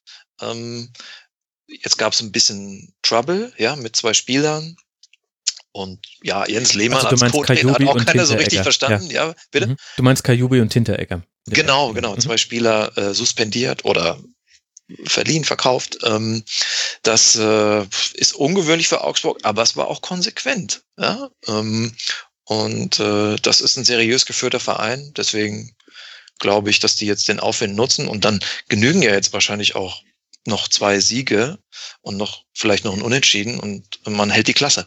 Mhm. Das stimmt natürlich, vor allem wenn man es so in der eigenen Hand hat. Und was ich jetzt an diesem einen Spiel noch interessant fand, war zu sehen, also dass Augsburg diese Viererkette spielt, die dann zu einer Fünfer- oder Sechserkette wird, je nachdem wie der Gegner da die Außen versucht zu überladen. Das haben wir schon gegen Dortmund gesehen, dass das auch sehr, sehr gut klappt, hat man da schon gesehen.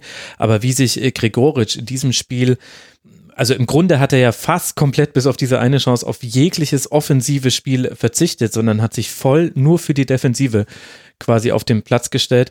Das fand ich interessant zu sehen und ist natürlich auch ein gutes Zeichen, wenn ein Spieler auch das kann und das dann auch erfolgreich macht gegen eine ja nicht ganz so schlechte Offensive wie die Leipziger. Das war schon sehr beeindruckend. Und das mit dem, was Hannover 96 da anbietet, das ist natürlich ein Punkt, auch wenn natürlich gesprochen aus der Perspektive eines 96-Fans, der gerade sehr, sehr leidet unter seiner Mannschaft. Das hat man schon auch so ein bisschen rausgehört bei dir, Tobias.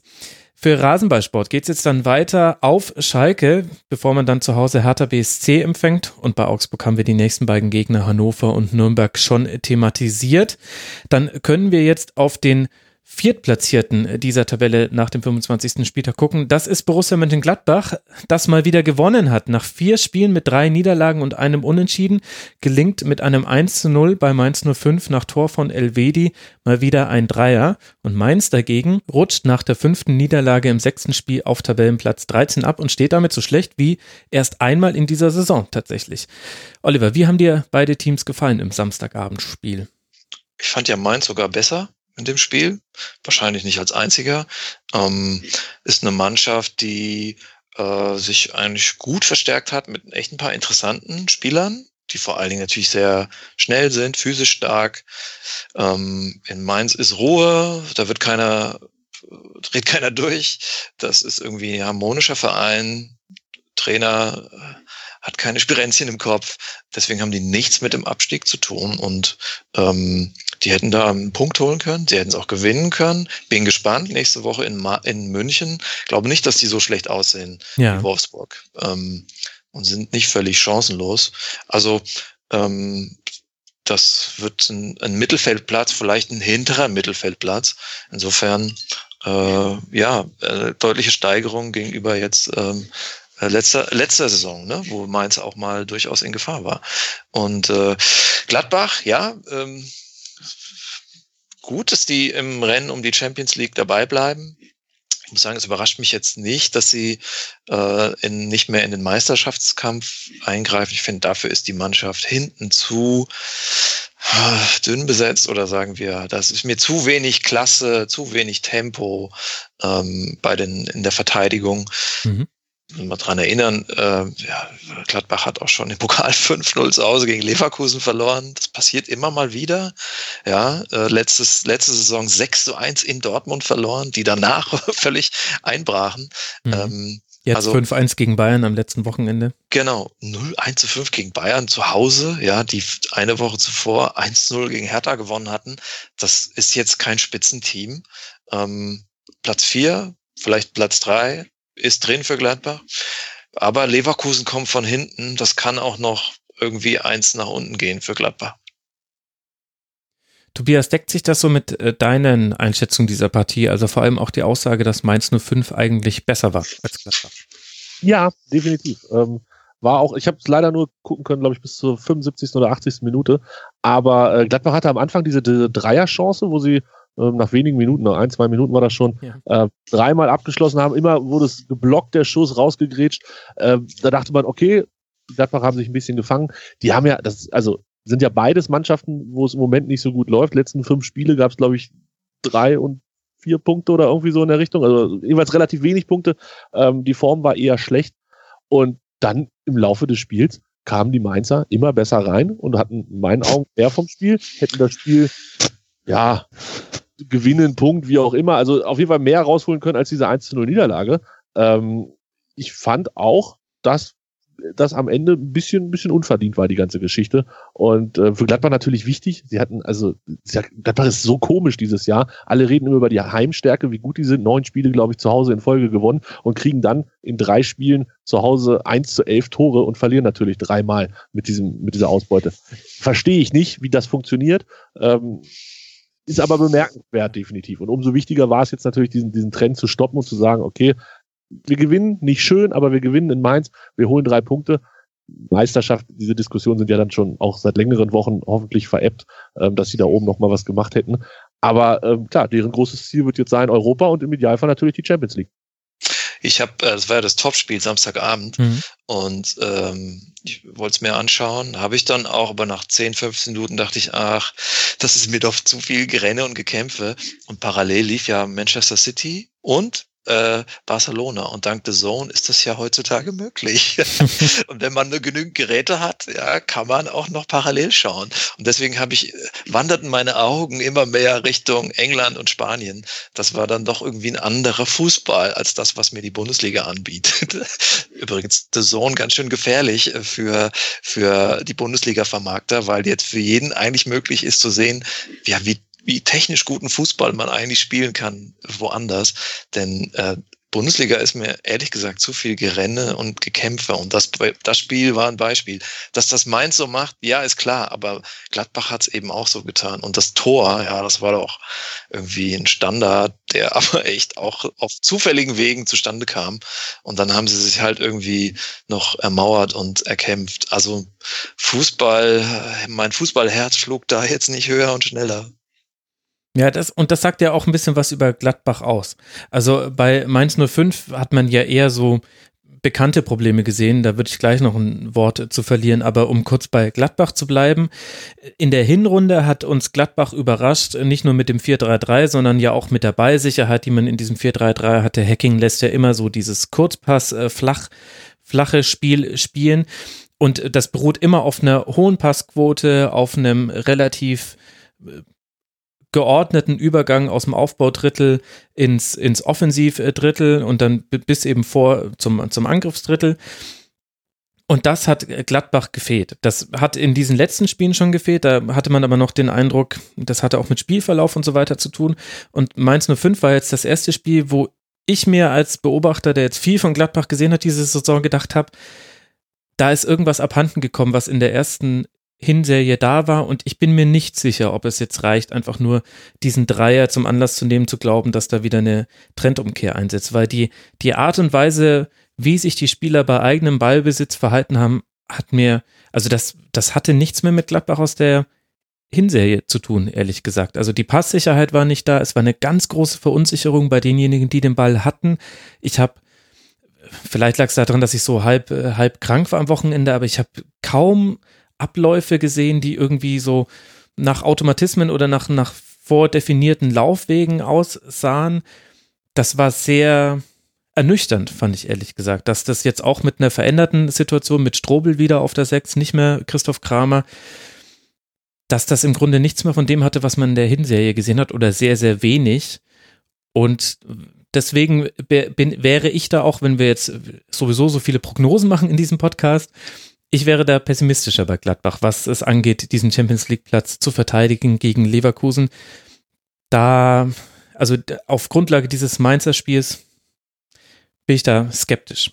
Würde ich auch ja. tatsächlich nicht, nicht zu groß in, in Jubelstürme verfallen. Nicht, dass wir uns da falsch verstehen, aber ähm, ich glaube, manchmal brauchst du dann einfach so ein Spiel, was du halt, ja, ein bisschen dreckig, ein bisschen glücklich gewinnst und die nächsten Gegner Freiburg, Düsseldorf, also klar, das sind doch genau die Gegner, gegen die du ein gutes Ballbesitzspiel brauchst. Deswegen, also jetzt das nächste Heimspiel gegen Freiburg, das könnte ganz, ganz hässlich werden für Gladbach. Da werden sie wieder früh angelaufen. Der Gegner wird wahnsinnig schnell sich hinter dem Ball formieren nach jedem Ballverlust, wird sehr kompakt stehen, wird aber auch immer wieder stressen situativ nach draußen. Das ist so ein klassisches Spiel. In der Hinserie hat, hat Gladbach diese Spiele immer gewonnen. Gegen Nürnberg irgendwie 2 zu 0 und ich glaube auch. Gegen Augsburg auch 2-0. Genau. Da hatten sie Probleme damit, das stimmt. Ich finde Gladbach gut im letzten Drittel. Da haben sie gute Leute. Hazard finde ich echt einen interessanten Fußballer. Stindl ist völlig okay. Äh, Player. Dann, wenn Hermann reinkommt, Hoffmann ist auch gut. Und das hat man selbst im Bayern-Spiel gesehen. Es gab im, mhm. in Phasen in der ersten Halbzeit, wo die Bayern kaum äh, hinten rauskamen und ganz gut unter äh, unter Druck gerieten. Und das Tor war auch wirklich nicht schlecht rausgespielt. Die ja. Bayern standen echt super tief, so in Liverpool, man, also im, ihr wisst, im Liverpool-Modus, so ein bisschen mhm. äh, Trapattoni, Catenaccio. Und trotzdem sind sie durchgekommen, haben das Tor rausgespielt und Gladbach hätte durchaus noch ein zweites oder drittes machen können. Allerdings hätten sie auch hinten die Bude voll kriegen können. Ähm, weil das Mittel, also Spielaufbau und Abwehr, finde ich, finde ich nicht gut geordnet und das sozusagen äh, Dieter Hacking, finde ich, äh, lässt sich in seiner Karriere beobachten. Das Abwehrspiel ist irgendwie nicht so seins. Da fehlt's. Und ähm, ja, ähm, ich würde aber trotzdem sagen, äh, dass sie gegen Freiburg äh, der Favorit sind. Und klar kann sein, dass Leverkusen sie noch überholt, aber vielleicht überholen sie noch Leipzig. Mhm. Ja gut, aktuell punktgleich. Und auf der anderen Seite des Platzes hatte ja Mainz 05 auch noch zu tun mit diesem Spiel, vor allem wenn wir sie eingangs schon so gelobt haben, dass wir gesagt haben, eigentlich äh, Spiel überlegen. Da gab es so ein bisschen das alte Muster, was vor allem aus der letzten Saison zu beobachten war. Mainz 05, wenn das Tor am Horizont erscheint, dann werden die unglaublich hibbelig und dann schießen die auch viel zu häufig von außerhalb des Strafraums. Das hat zwar Sandro Schwarz irgendwann in dieser Saison mal eingefordert, in der Phase, in der Mainz 05 so wenig äh, Tore erzielt hat. Das war so rund um den fünften, sechsten, siebten Spieltag. Aber eigentlich hatten sie das besser wieder in Balance bekommen, dass sie häufiger, dass sie nur dann von außerhalb geschossen haben, wenn der Weg in den Strafraum wirklich dicht war. Das erste Mittel der Wahl waren immer Flanken von außen. Gerade Aaron ist da total wichtig. Hat man in den letzten Spielen auch wieder gesehen. In der Partie war es so, 20 Flanken, eine kam an, eine von 20. Alles andere hat, haben da Elvedi und Janschke wegverteidigt.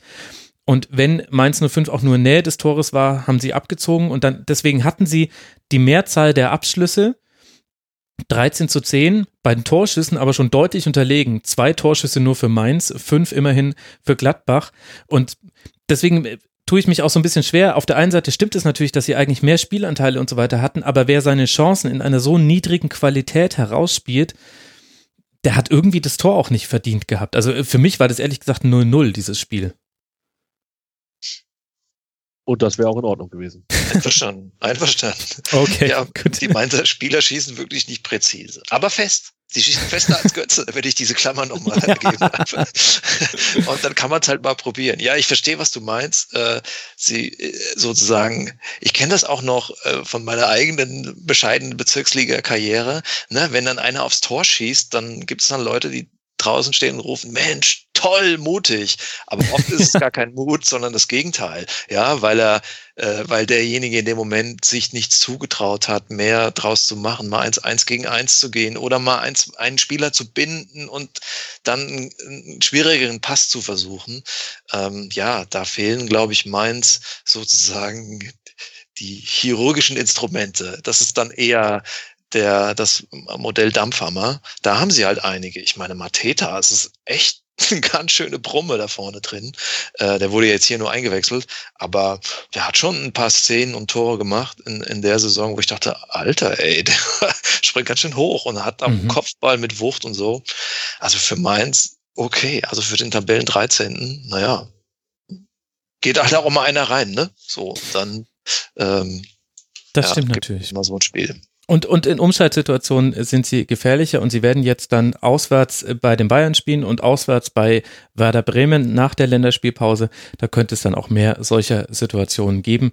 Während Gladbach eben jetzt dann zu Hause Freiburg empfangt und äh, dann zu Fortuna Düsseldorf reisen muss.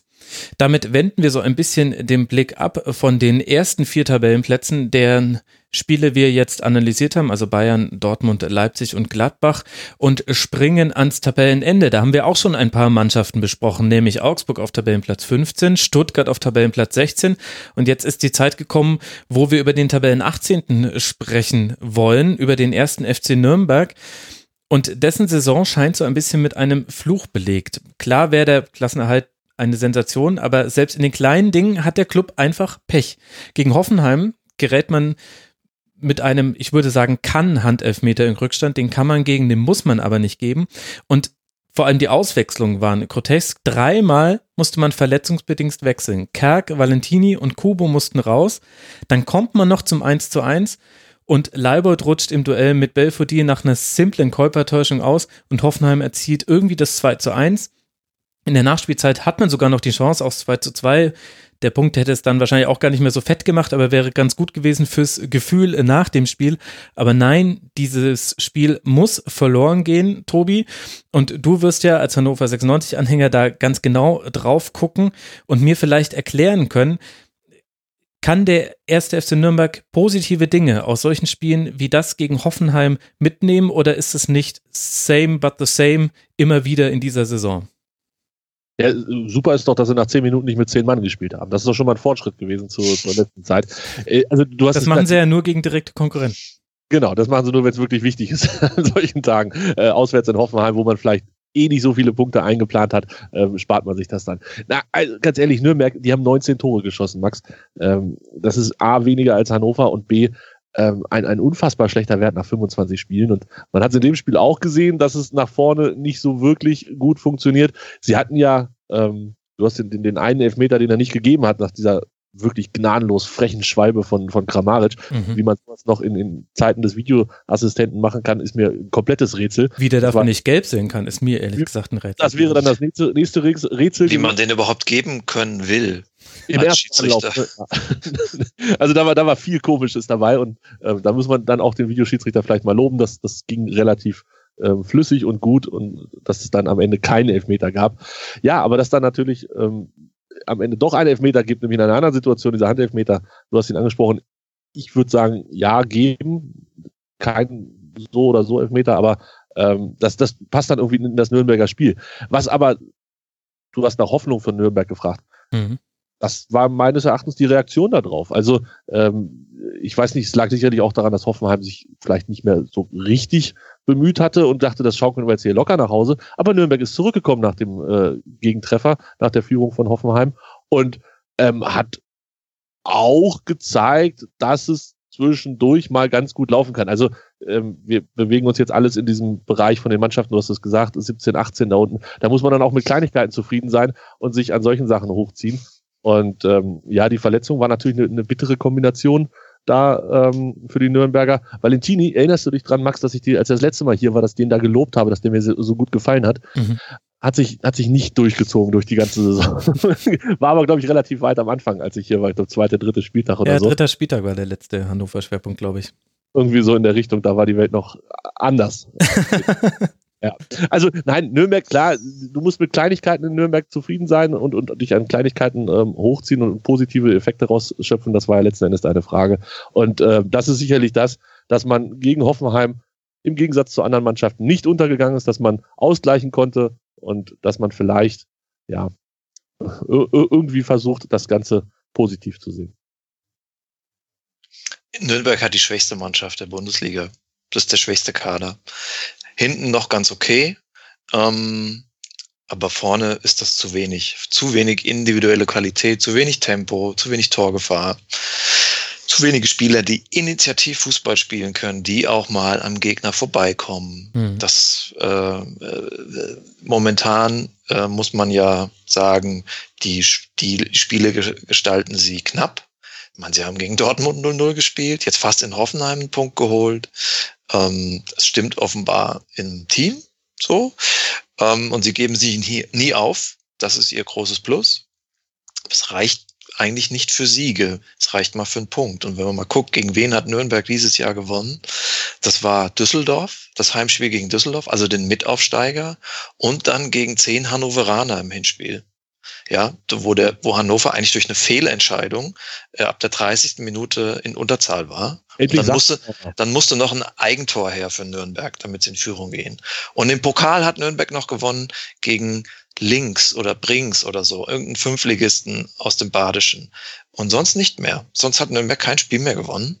Und äh, ich glaube, nach dem sechsten Spieltag hatte Nürnberg acht Punkte, also noch recht gut reingekommen. Mhm. Und jetzt äh, 19 Spiele später haben sie fünf Punkte mehr. Das äh, ist einfach ein, kein guter Trend. Ähm, äh, es gibt noch eine kleine Hoffnung. Stuttgart, Augsburg und Schalke kommen nach hintereinander. Also zwei davon heim, Spiele in Nürnberg, eins auswärts. Also die, die, die Mannschaften, die gerade so um die Relegation spielen, um den Abstieg spielen, da ist noch was drin. Aber Nürnberg macht mir nicht den Eindruck, dass das eine Siegesmannschaft ist. Ich, die können gegen alle einen Punkt holen, aber mhm. gewinnen, was sie tun müssten, das wird schwierig.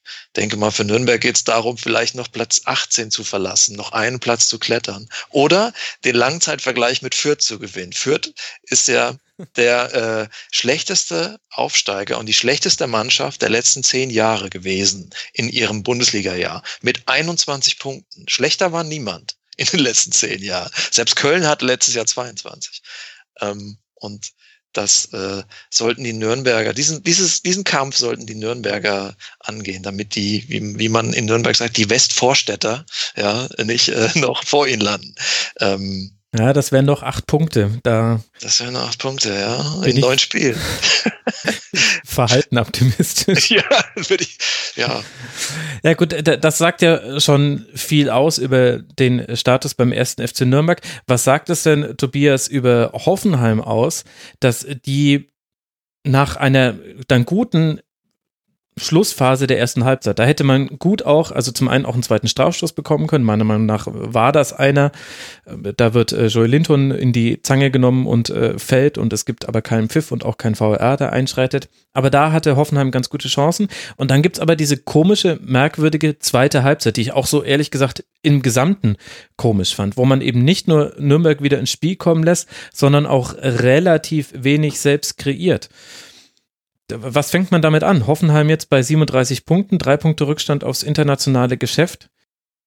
Ja, also wenn wir bei, bei Leipzig gesagt haben, ähm, dass da vielleicht noch ein bisschen mehr drin wäre, gilt das natürlich irgendwie für Hoffenheim auch. Also das ist auch immer so eine Mannschaft, wo ich denke, die, die könnten doch locker um die ersten sechs mitspielen. Tun sie jetzt mit drei Punkten Rückstand auf, auf Eintracht Frankfurt, die ja heute Abend noch spielen, sind sie ja jetzt auch nicht komplett abgeschlagen. Das, das ist ja keine Vollkatastrophensaison, aber auch nur neun Siege, zehn Unentschieden, das ist relativ viel, das ist, glaube ich, sogar Bundesliga-Spitzenwert.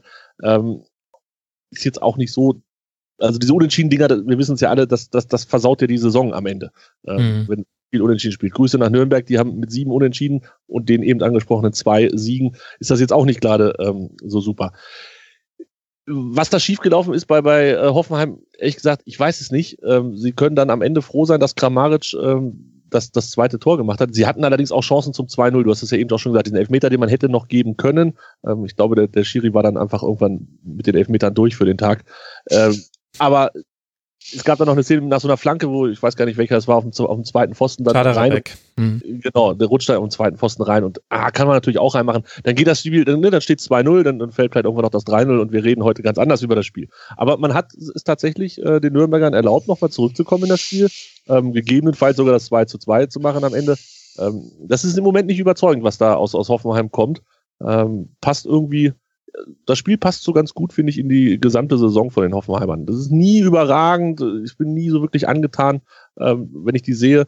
Klar sind da mal so ein paar Highlights dazwischen gewesen, aber insgesamt ist das doch eher so eine, so eine durchwachsene Saison. Und vielleicht, wenn wir den Bogen spannen ähm, zum Trainer Julian Nagelsmann, vielleicht muss man in Hoffenheim auch schon zufrieden sein, dass dieses Konstrukt ähm, mit dem angekündigten Wechsel, dass das überhaupt funktioniert und noch mhm. nicht der Laden den Leuten um die Ohren geflogen ist. Ganz kurz noch, Christian Dingert heißt der Schiedsrichter.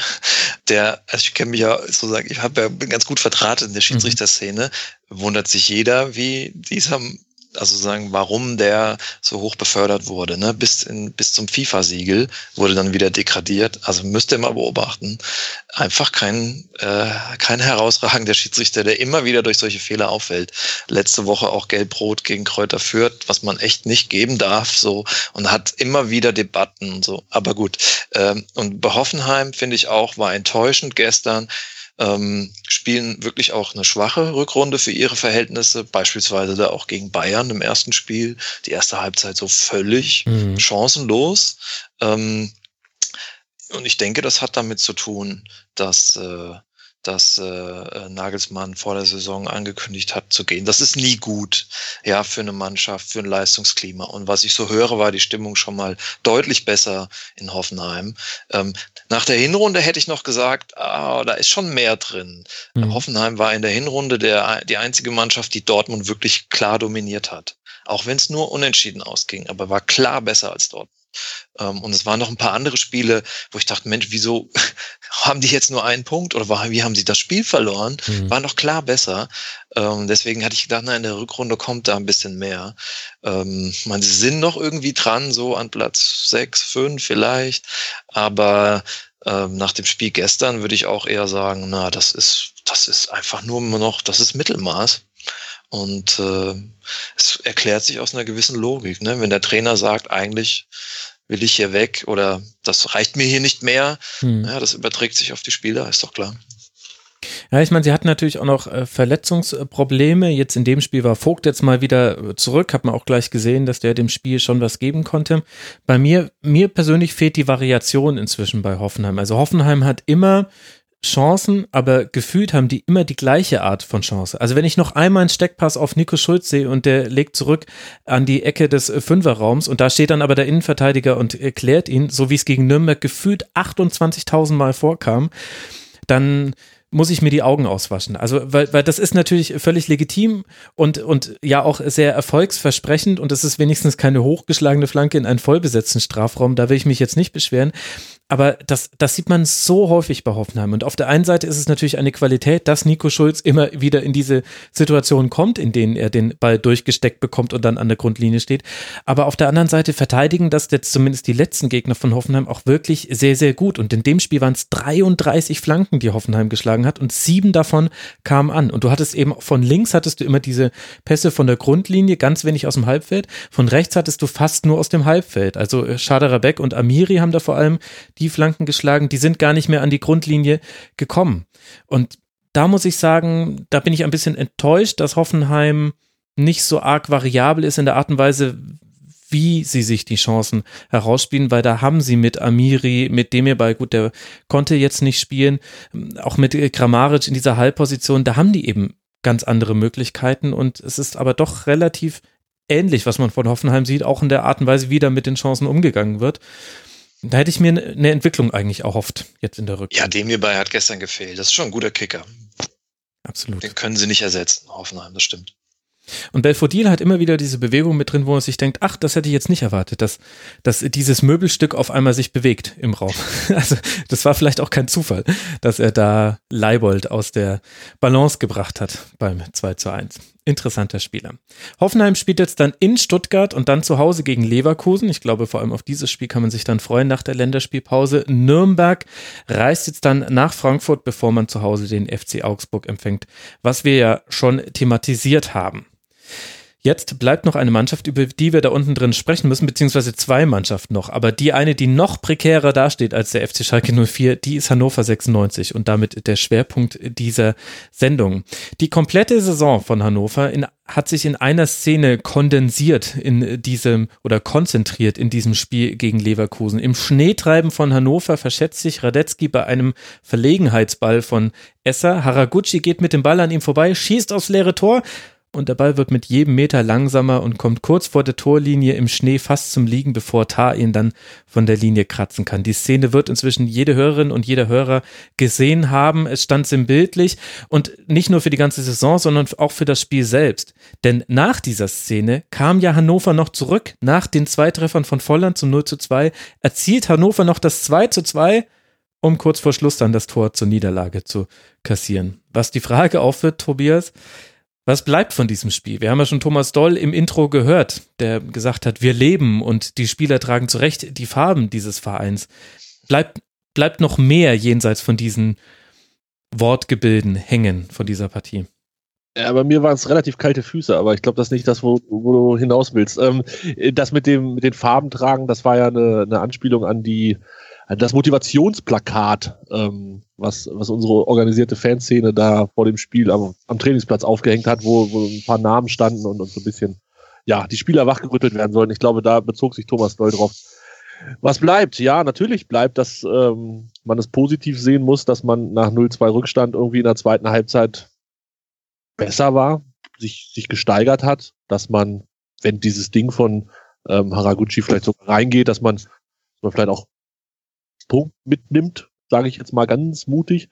Aber in meinem Kopf bleibt natürlich auch ähm, ein Spiel in Stuttgart, was, was keine sieben Tage her ist, wo ich denke, wie will diese Mannschaft überhaupt noch irgendwo einen Punkt und einen Sieg herholen? Also es ist ganz, ganz schwierig im Moment in Hannover. Ähm, natürlich versuche ich aus diesem, ja, aus dieser zweiten Halbzeit gegen Leverkusen irgendwie was Positives zu ziehen, aber ähm, du hast es angesprochen, Schneetreiben ist ja noch, noch nett formuliert gewesen. Das war, das war eine absolute Rutschpartie. Man scheint tatsächlich in der Halbzeitpause ja, ich glaube, mein Kollege war es, der heute gesagt hat, die Kufen neu geschliffen zu haben, aber irgendwie irgendwas, ob sie trainiert haben, ob sie nochmal geübt haben oder ob sie es angesprochen haben, vielleicht. Ein anderes ein, Wachs drauf, wie beim Biathlon. Irgendwie so. Das, aber dass ein Ball, das, vielleicht musste man das den Spielern nochmal sagen, dass sich ein Ball anders verhält auf diesem Boden. Weil in der ersten Halbzeit, man, man geht ja immer davon aus, dass, dass so ein Katastrophenbelag den Mannschaften hilft, die spielerisch vielleicht limitierter sind. Und die, die technisch ein bisschen besser sind, dass die darunter leiden. Aber ich fand in der ersten Halbzeit war es tatsächlich nicht so. Ich will nicht sagen, dass es genau umgekehrt war, aber äh, Hannover ist da in einer, in einer katastrophalen Art und Weise nicht mit klargekommen mit diesem Boden. Äh, man, man, man, ich weiß nicht, die sind einfach, ich kann doch nicht, wenn der Ball, wenn ich den leicht antipse, äh, kann ich doch nicht einfach versuchen, mit, mit Dribblings mich auf so einen Boden ähm, da, da fortzubewegen, also jemanden auszuspielen. Es war bestimmt zehnmal, dass der Hannover 96-Spieler versucht hat, an irgendwem vorbeizugehen, aber dann war halt der Mensch, der Spieler war weg, aber der Ball lag noch da, weil der überhaupt nicht mitgerollt ist. Also das, das, das war ganz, ganz komisch. In der zweiten Halbzeit wurde es dann besser, da hat's man, hat man es dann eher versucht, mit kurzen Pässen, vielleicht auch manchmal so ein, ja, wie früher auf dem Bolzer, mit Ball hochhalten, dass der Ball einfach gar nicht so viel mit dem Boden zu tun hat. Ähm, das sah dann insgesamt besser aus, aber ja, ich, ich, es war schön, es war, waren schöne 20 Minuten oder wie lange das war, bis dann das Tor von den äh, Leverkusen dann fiel zum 3-2. Aber viel mehr Positives nehme ich da dann auch tatsächlich mit. Also du hast tatsächlich recht, es waren elf erfolglose Dribbling-Versuche in der ersten Halbzeit äh, von Hannover 96. Insgesamt waren es dann 19 am Ende des Spiels, also ein kleines Übergewicht in der ersten Halbzeit. Neun davon waren auch von Erfolg gegründet. Was mir vor allem aufgefallen ist, war die Art und Weise, wie Leverkusen die Defensivzweikämpfe geführt hat. Also weil eben der Belag so schwierig war, kommst du mit Passquoten nicht mehr weiter. Also die von Hannover 96 lag bei 54 Prozent nur sechs Spieler hatten eine Passquote von über 50 Prozent und ich glaube, da waren zwei der Einwechselspieler mit dabei, die drei Pässe gespielt haben. Aber ja, wer will das jetzt wirklich ernsthaft äh, mit einbeziehen bei diesem Untergrund? Und dann entscheiden eben andere Dinge und vor allem in der ersten Halbzeit hat Leverkusen sich in die Tacklings geschmissen. Das fand ich unfassbar. Also 35 erfolgreiche waren es insgesamt, das ist ein sehr hoher Wert. Baumgartlinger hatte 8 von 10 erfolgreich, Weiser 6 von 7, Aranguiz 4 von 5 und dann Dragovic, Brandt, Jedwai und Bailey jeweils drei erfolgreiche Tacklings, die meisten auch bei drei Versuchen vorbei.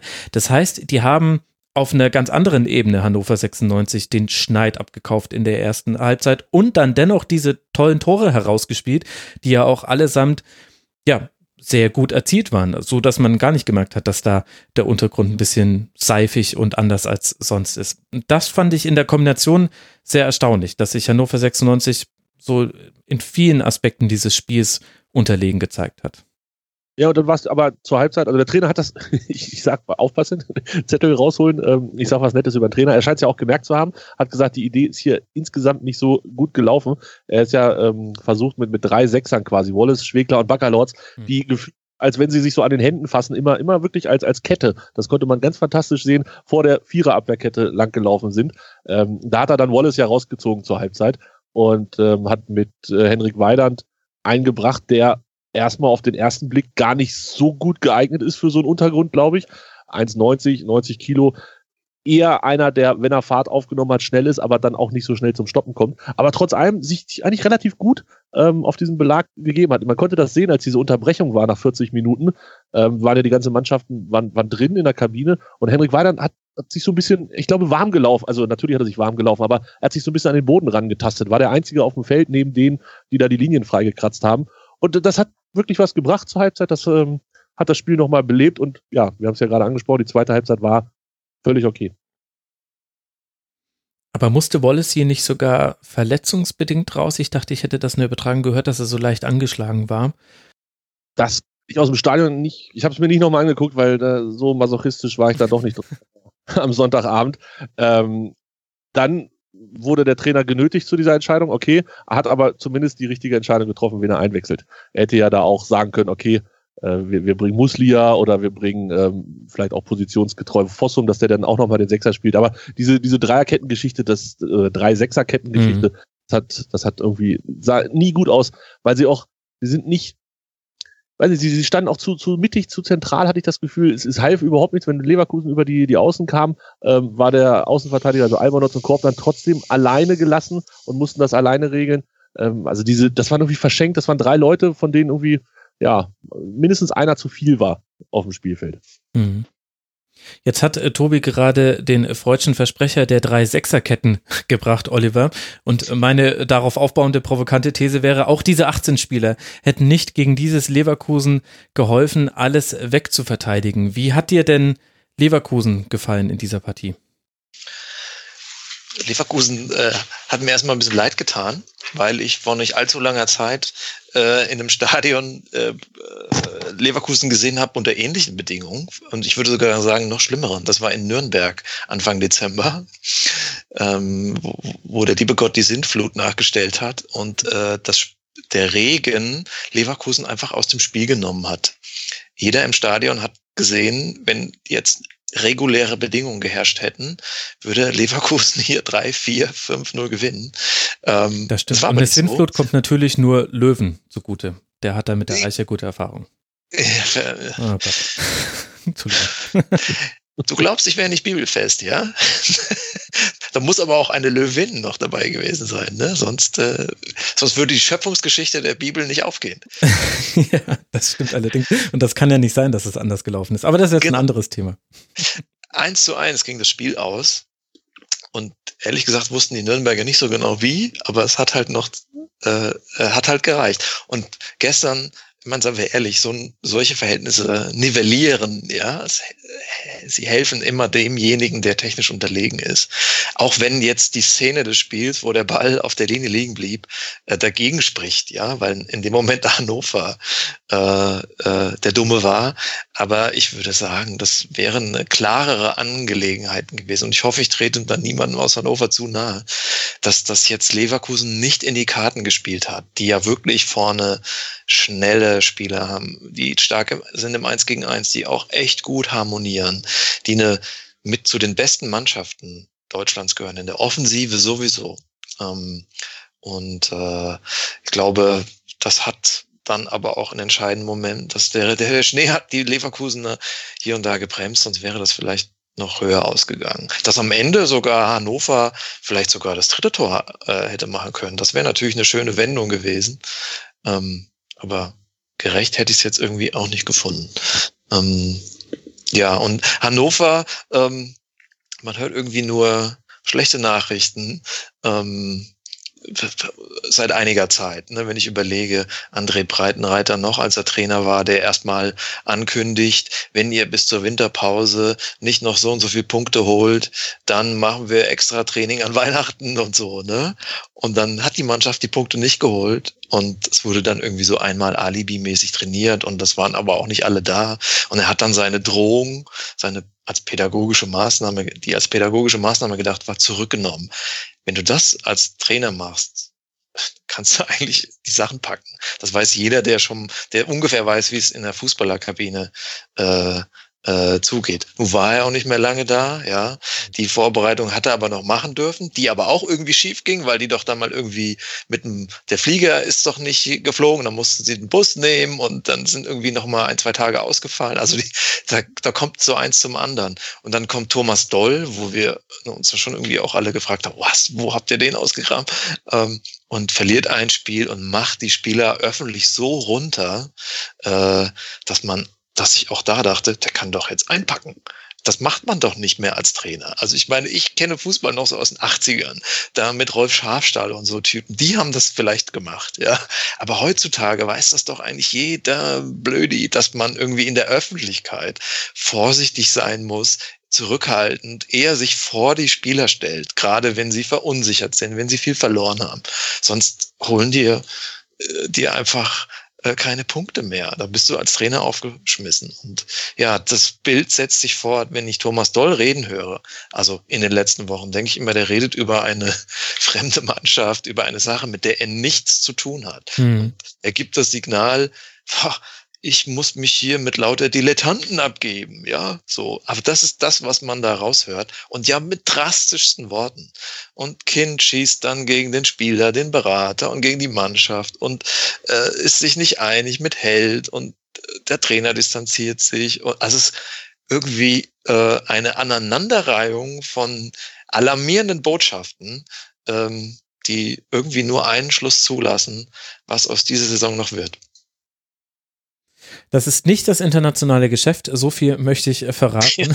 Darauf äh, sind es nämlich schon 26 Punkte äh, Rückstand und auf den rettenden Relegationsplatz, vorerst rettenden, sind es jetzt schon fünf.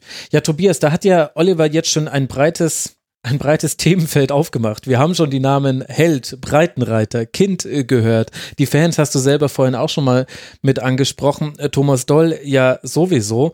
Ich würde es dir jetzt sogar selber überlassen zu entscheiden, wo du anfangen möchtest, um uns zu erklären, was da bei Hannover 96 in dieser Saison insgesamt schiefläuft. Ja, es ist äh, alles, alles das, was, was Oliver angesprochen hat, äh, läuft schief. Es ist, es ist so eine Saison, wo du relativ zügig merkst, das kann eigentlich nicht gut werden. Und ähm, Oliver hat es, glaube ich, vorhin beim, beim Spiel in Nürnberg gegen Hannover gesagt, war dritte, vierte Spieltag. Da ging es schon los. Ähm, das, das war irgendwie, wir hatten eigentlich einen ganz guten Saisonstart, haben dann relativ unglücklich in Leipzig verloren, dieses Nürnberg-Ding, wo wir mit zehn Mann spielen müssen. Und danach bewegte sich das durchgehend in eine Richtung, mhm. die wirklich unangenehm war. Ähm, wir hatten zwei Siege, wenn mich nicht alles täuscht, dann in der Hinrunde, die jeweils vor den Länderspielpausen waren. Also gegen Stuttgart 3-1 zu Hause gewonnen. Genau. Länderspielpause. Und dann den Sieg zu Hause gegen Wolfsburg 2-1. Länderspielpause. Das sind Kleinigkeiten, aber das, das sorgt natürlich auch dafür, dass, dass so ein Lauf gar nicht erst entstehen kann. Ich weiß gar nicht, ob es in der ersten oder der zweiten Länderspielpause war, ähm, verletzt sich dann meiner oder Bebu? Bebu, glaube ich, war es, mhm. kommt verletzt von der Nationalmannschaft zurück. Ist halt auch so eine, so eine Vollkatastrophe. Du gewinnst, dann hast du Länderspielpause und dann verletzt sich dein, ja, einer von deinen zwei, drei wichtigsten Spielern. Es ist, es ist, passt einfach alles im Moment zusammen. Die von Oliver angesprochene Geschichte mit Breitenreiter und diesem Weihnachtstrainingslager-Dings. Es war, auch das war ja, alle wussten, das kann nur in die Hose gehen und es ist natürlich auch gnadenlos in die Hose gegangen. Gegen Freiburg und gegen Düsseldorf sollten es irgendwie vier Punkte sein und bei dreien wollte er nochmal entscheiden und am Ende war es dann halt einer, den du aus Freiburg mitgebracht hast und zu Hause verlierst du gegen Düsseldorf. Da wussten alle, jetzt musst du was tun, jetzt musst du den Trainer wechseln, jetzt kannst du nicht an ihm festhalten nach dieser Aktion. Und wir gehen mit dem Trainer in die Winterpause, wir fahren mit ihm ins Trainingslager. So schlimm war es übrigens gar nicht mit Bus und so. Der, der Flieger war halt ein bisschen kaputt, das, das dauerte dann alles ein bisschen länger. Aber äh, wir fliegen ins Trainingslager, wir kommen zurück verlieren zu Hause gegen Bremen relativ unansehnlich 1 zu 0. Und auf einmal ist für alle klar, der Trainer ist raus. Ich glaube, der Kicker war es, die da ja um die Ecke kam ähm, mit der Geschichte, ja, morgen am Montag wird Breitenreiter mhm. dann lassen. Bei mir hatte ich das auch gehört von, von der anderen Seite, dachte mir, ja, dann ist das eine ziemlich sichere Sache, dass der Breitenreiter am Montag entlassen wird. Das gefiel Martin Kind dann wahrscheinlich wieder nicht. Hat er gesagt, nee, nee, nee, wenn hier einer Breitenreiter rausschmeißt, dann bin ich das. Warten wir noch mal ab, bis wir gegen Dortmund verloren haben und dann haben wir halt in Dortmund nochmal Fünfe gekriegt. Ähm, ja, und dann hast du Thomas Doll geholt. Ich war am Anfang, bin ich ehrlich, war ich so, dass ich gesagt habe, komm, ist ein komischer Typ. Wir erinnern uns sicherlich alle an diesen Auftritt bei Sky, wo er sich da ähm, mit Raphael Buschmann in der Haare hatte und, und wirklich sehr unangenehm aussah war in Ungarn nicht ganz erfolglos, scheint ja mit der Mannschaft, mit Mannschaften arbeiten zu können, auch gegebenenfalls langfristig. Komm, warum nicht? Wenn die Alternative Felix Magath heißt oder, oder Stefan Effenberg, warum denn dann nicht Thomas Doll? Und ich glaube, solche Namen wie Gistol oder so, die man vielleicht lieber in Hannover gesehen hätte, kriegst du halt nicht. Also, da kommen wir dann vielleicht im nächsten Schritt zu, wenn wir dann über, über das Drumherum sprechen. Ja, und dann kommt Thomas Doll und ja, du hast natürlich einen denkbar ungünstigen Auftakt mit Leipzig, die halt für Hannover doch einfach zu gut sind. Mhm. Gewinnt gegen Nürnberg, aber unschön. Also es 2-0 gewonnen, das war das Spiel ne, mit Nürnberg nach 10 Minuten äh, Platzverweis. Du gewinnst 2 zu 0 gegen 10 Mann, siehst du aber nicht wirklich gut aus. Ja, okay. Ja, und danach war es halt dann nur noch schlimm. Ne? Also gegen Hoffenheim 3-0 verloren in Hoffenheim. Wow.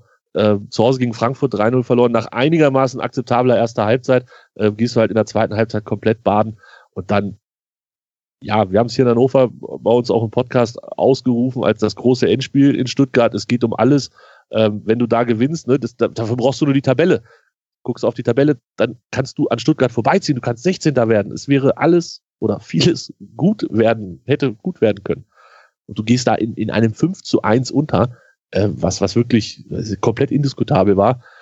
Und so sehr ich das, was Oliver gesagt hat, auch verstehe, dass man als Trainer sich dann vielleicht in solchen Momenten noch vor die Mannschaft stellen muss und so sehr das Gesamtkonstrukt Thomas Doll komisch ist, man muss ihn in der Situation zugute halten.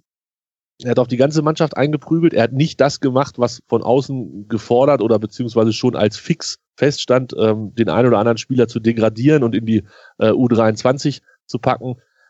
Er hat auf das gesamte, auf die gesamte Truppe draufgehauen, die es auch definitiv verdient hatte an dem Tag, aber ähm, er hat immerhin sich nicht einzelne Spieler rausgepickt, was auch einfach gewesen wäre. Ähm, da hätten wir auch genug gefunden. Das hat er sich immerhin verkniffen. Also, wenn man es ein bisschen positiv formuliert, soweit war er dann anständig. Ja, aber geschadet hat's ja auch nicht. Also gegen Leverkusen war es dann halt wieder ein bisschen besser. Ne? Also ist jetzt auch nicht so, dass die Mannschaft sagt, äh, ist mir egal, was der Trainer oder ist alles ganz schlimm, was der Trainer sagt, deshalb spielen wir jetzt nicht mehr. Das ist, es ist, es ist eine es ist eine gruselige, es ist eine fürchterliche Saison, es läuft alles schief, es ist, glaube ich, weiß nicht, die meisten reden schon so seit 10, 15 Spieltagen, es ist halt, fällt es immer wieder nach fast jedem Spiel, so spielt ein Absteiger, so sieht das aus, wenn man absteigt. Und es kommt dann halt eins zum anderen. Und ähm, über individuelle Fehler, über keine taktischen Ideen, Breitenreiters. Wir erinnern uns damals letzte Saison, als es noch ganz gut lief, mhm. ähm, haben wir von den Spiegeln geredet, ne, dass er den Gegner so gut spiegelt und dass man dadurch so viele, äh, den Gegner so schön kalt stellen konnte. Das, das liest dann natürlich auch irgendwann nach, weil die Gegner auch weiterdenken und mitdenken und ähm, dann geht's bergab.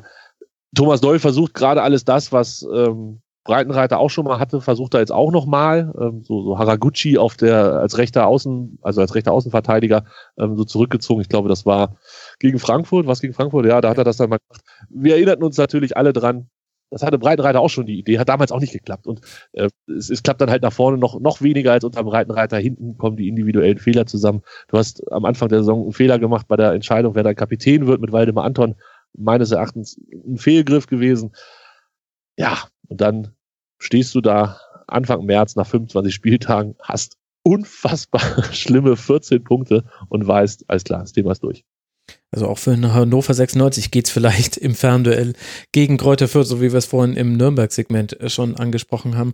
Aber lass uns noch mal kurz einsteigen bei der Ausgangssituation für Thomas Doll. Denn zu dieser ganzen äh, Tabellenkonstellation kommt ja noch mit dazu, Akpo Boomer verletzt. Hüber ist sowieso schon die ganze Saison raus, den will man eigentlich schon gar nicht mehr dazu zählen. Jetzt aktuell auch Ostscholleck gerade verletzt, Edgar Pripp auch die ganze Saison schon raus, Meiner auch äh, lange verletzt, Bebu hast du schon angesprochen. Und natürlich Niklas Füllkrug, das ist so der bekannteste, vielleicht wichtigste Name. Und Sarin Renbase habe ich noch äh, vergessen, der eine, der vielleicht auch mal ein Dribbling auf dem Flügel gewinnt und ein gewissen, gewisses Tempo für Umschaltspiel mitbringt. In dieser Situation, wo du einen sowieso schon nicht besonders konkurrenzfähigen Kader noch weiter dezimiert siehst, ist es ja tatsächlich ein legitimer Gedankengang, dass man sagt, gut, also wir werden es jetzt wahrscheinlich nicht schaffen, ein spielerisches System aufzuziehen in der Rückrunde, mit dem wir unsere Gegner auscoachen. Wir versuchen das jetzt eher über diese motivationale Schiene, über dieses, über jemanden, der eben der Mannschaft irgendwie wieder Selbstbewusstsein vermittelt und eben auf diesen Weg ähm, versuchen wir das Ruder rumzureißen. Und dann kann man ja gut argumentieren, warum Thomas Doll auch trotz aller Kritik und die es da immer gibt, auch bei Twitter und so weiter. Aber es gibt ja viele Argumente, die sagen, ja, okay, gut, das kann ein legitimer Ansatz sein und das kann funktionieren. Und jetzt hast du ja aber auch schon angesprochen, die Wandlung, die Thomas Doll durchgemacht hat. Also von seiner Antrittspressekonferenz, wo er gesagt hat, alles cool, das wird's. Ähm, ich, ich bin der Richtige an, an der richtigen Position, ich hab Bock und äh, das kriegen wir jetzt wieder hin. Dann nach dem ersten Spiel schon, boah, also Trainingszustand physisch ist ja ganz schön schlecht bei meiner Mannschaft, muss ich schon sagen. Bis hin zu jetzt eben der letzten Steigerungsform, diesem öffentlichen, wir stecken alle in einen Sack und hauen drauf nach dem 5-1 gegen Stuttgart. Äh, kannst du mir erklären, wie, wie es zu dieser, zu dieser Außendarstellung von Thomas Doll kommt? Denn auf den ersten Blick wirkt das für mich wie jemand, der versucht hat, schon von sehr früh an die Verantwortung so ein bisschen wegzuweisen. Also der zwar auf der einen Seite die Zügel in die Hand nimmt, auf der anderen Seite aber auch immer, wenn man zu ihm hinguckt, die Zügel fallen lässt und sagt, ey, also ich habe damit jetzt eigentlich nichts zu tun, wie das hier gerade läuft. Das ist komisch, ne? Ich finde es also, ich, verstehe es ehrlich gesagt auch nicht so ganz, ähm, was sein tieferer Planer ist. Wahrscheinlich ist er einfach so. Ähm, mhm. Vielleicht, also ich erinnere mich, ich weiß gar nicht, war die zweite Pressekonferenz, glaube ich, von ihm oder die, nee, die erste war ähm, so am Anfang der Woche und dann war am Ende der Woche die, die Pressekonferenz vor dem nächsten ähm, Spiel.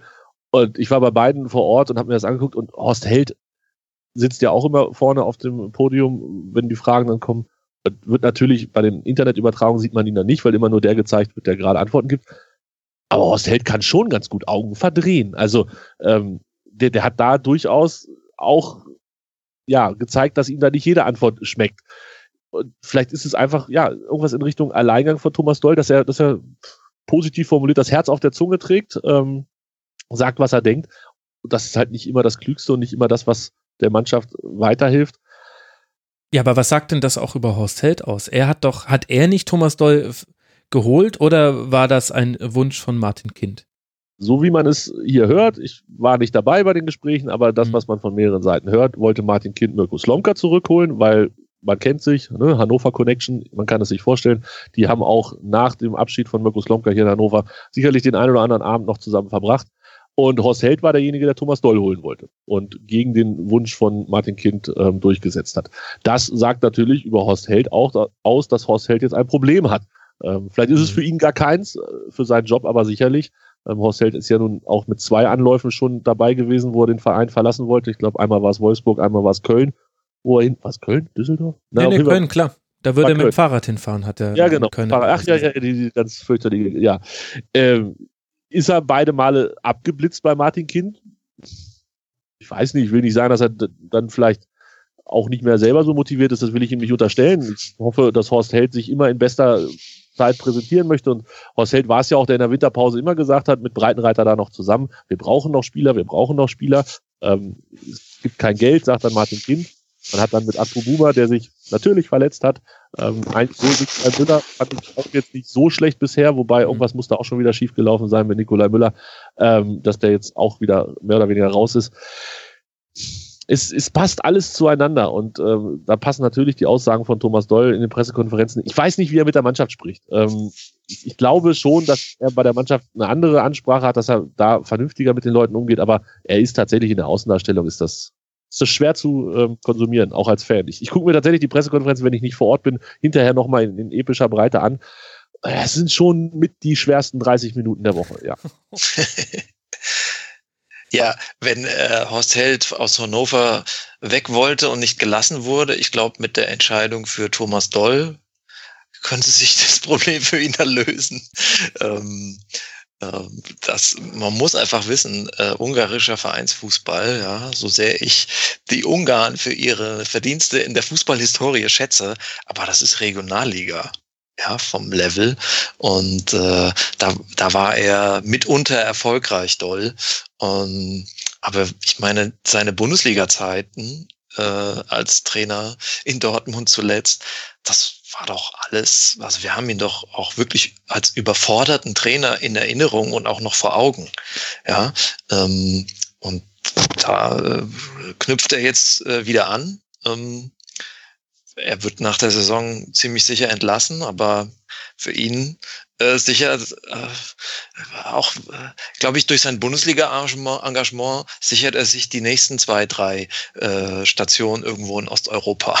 Also ähm, das, das Kalkül könnte aufgehen, aber der Bundesliga-Klassenerhalt, das, das sehe ich irgendwie nicht. Und die Außendarstellung, weil ihr danach fragt, ich halte die für sehr authentisch. Ja, der ist so. Ja, so ist der Trainer Thomas Doll. Ähm, so, was hat er jetzt irgendwie gesagt? Hier muss ein Nordwind durch die mhm. Arena wehen. So, ähm, es wirkt so, es wirkt so, es ist so eine martialische, äh, antiquierte Sicht auf Fußball und wie eine Mannschaft funktioniert, die einfach nicht mehr, nicht mehr zeitgemäß ist. Und vermutlich äh, muss man in Hannover einfach zur Kenntnis nehmen, dass man da in der Winterpause unter den Bedingungen mit dieser Punktzahl, ähm, dass man da kaum jemanden Qualifizierten als Trainer nach Hannover bekommt. Hm. Ja, und da, deshalb war ich tatsächlich schon äh, bei Nikolai Müller und, und Kevin Akubuma, was die Spiele angeht, positiv überrascht. Also stimmt, das, stimmt. Das, das war jetzt so ein Regal, wo ich gesagt habe, okay, hätte ich nicht erwartet. Also das waren klar beide, die beim eigenen Verein nicht so gut funktioniert haben. Das ist ja logisch, sonst könnte man sie sich auch nicht ausleihen. Aber äh, das war mehr, als ich gedacht habe. Ich dachte, Thomas Doll bringt halt so, weiß ich nicht, seinen Lieblingsstürmer äh, mit oder irgendwie sowas in der Richtung. Stimmt, ja. Äh, Hannover hat gar nicht so schlechte Spiele. Also im Vergleich mit Nürnberg, ja, ähm, hat da äh, Hannover mehr zu bieten. Klar, Verletzungen sind das eine. Ich meine, vielleicht hätte sich Hannover nicht meine, wie viele Spiele haben sie vom HSV geholt? Insgesamt dann doch vier, also vom absteigenden HSV. Vielleicht hätten es auch drei getan. Ja, die Verpflichtung im Sommer, ja, natürlich. Heute immer leicht zu sagen, aber ich finde, ein Bobby Wood auszuleihen und, und ein Wallace oder Wallacey ähm, zu kaufen, war auf jeden Fall erstmal richtig rum. Andersrum hätte ich schlimmer gefunden.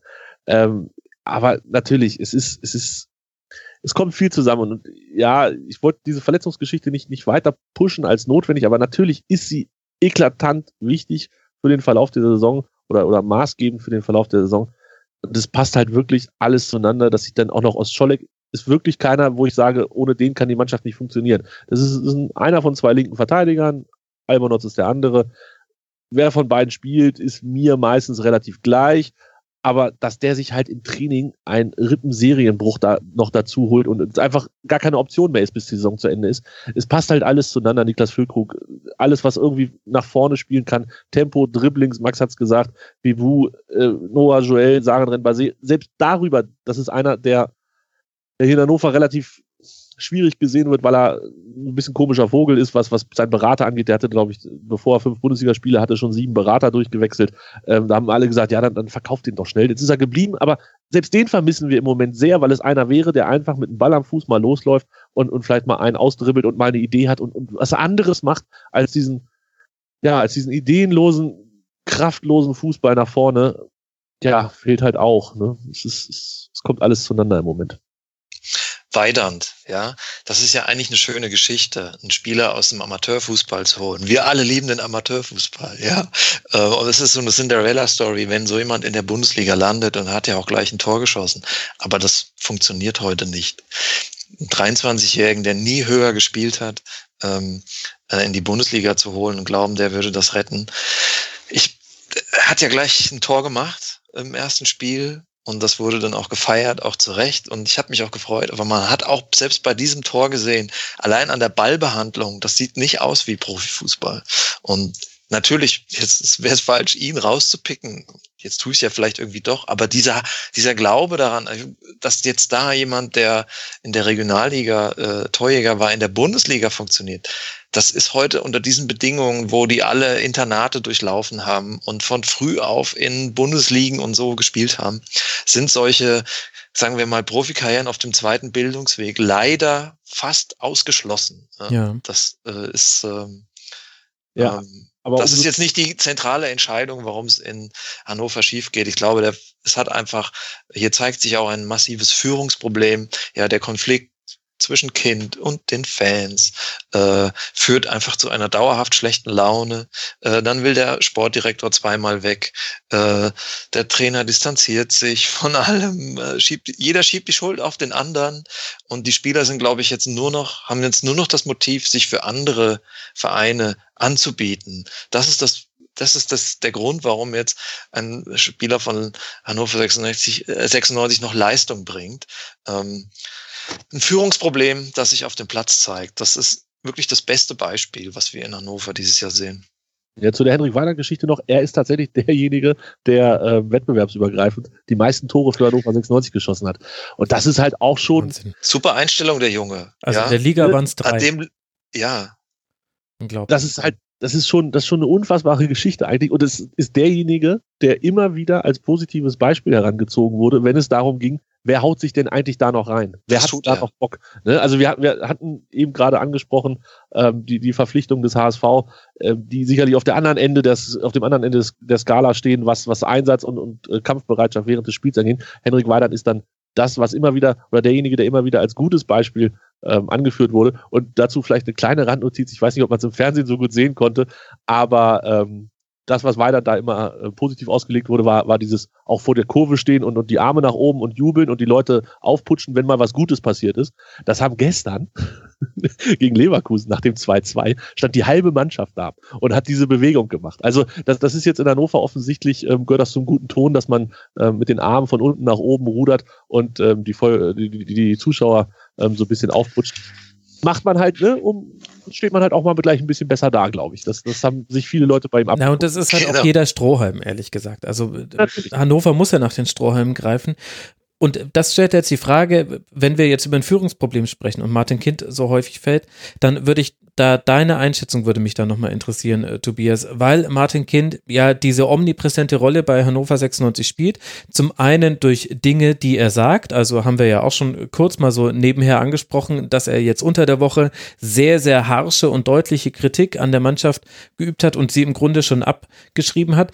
Auf der anderen Seite war es aber auch derjenige, der im Winter dann gesagt hat bei Akpobumo und bei Wimmer, zusammen mit, ich glaube, Rossmann heißt äh, sein Freund, der damit äh, rein Geld investiert hat, das finanziert er mit. Also er ist quasi derjenige, der in Michael Kühne Art den Hahn auf und zudreht und dazu noch viele Worte von sich gibt. Also er ist derjenige, der den Kurs von Hannover 96 vorgibt.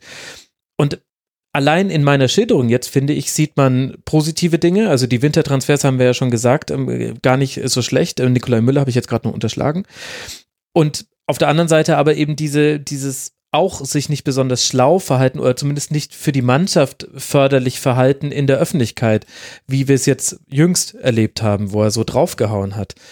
Was, was machen wir denn mit der Person Martin Kind, über die wir in jedem verdammten Hannover 96 Segment sprechen müssen?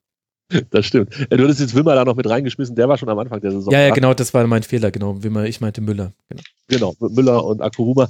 Ähm, ja, so ganz genau weiß ich das ehrlich gesagt auch nicht, wo das Geld da herkommt. Du sagst, Osman und Kind waren es, vermutlich war es auch so, aber ähm, so ganz durchgestiegen ist in Hannover, glaube ich, keiner.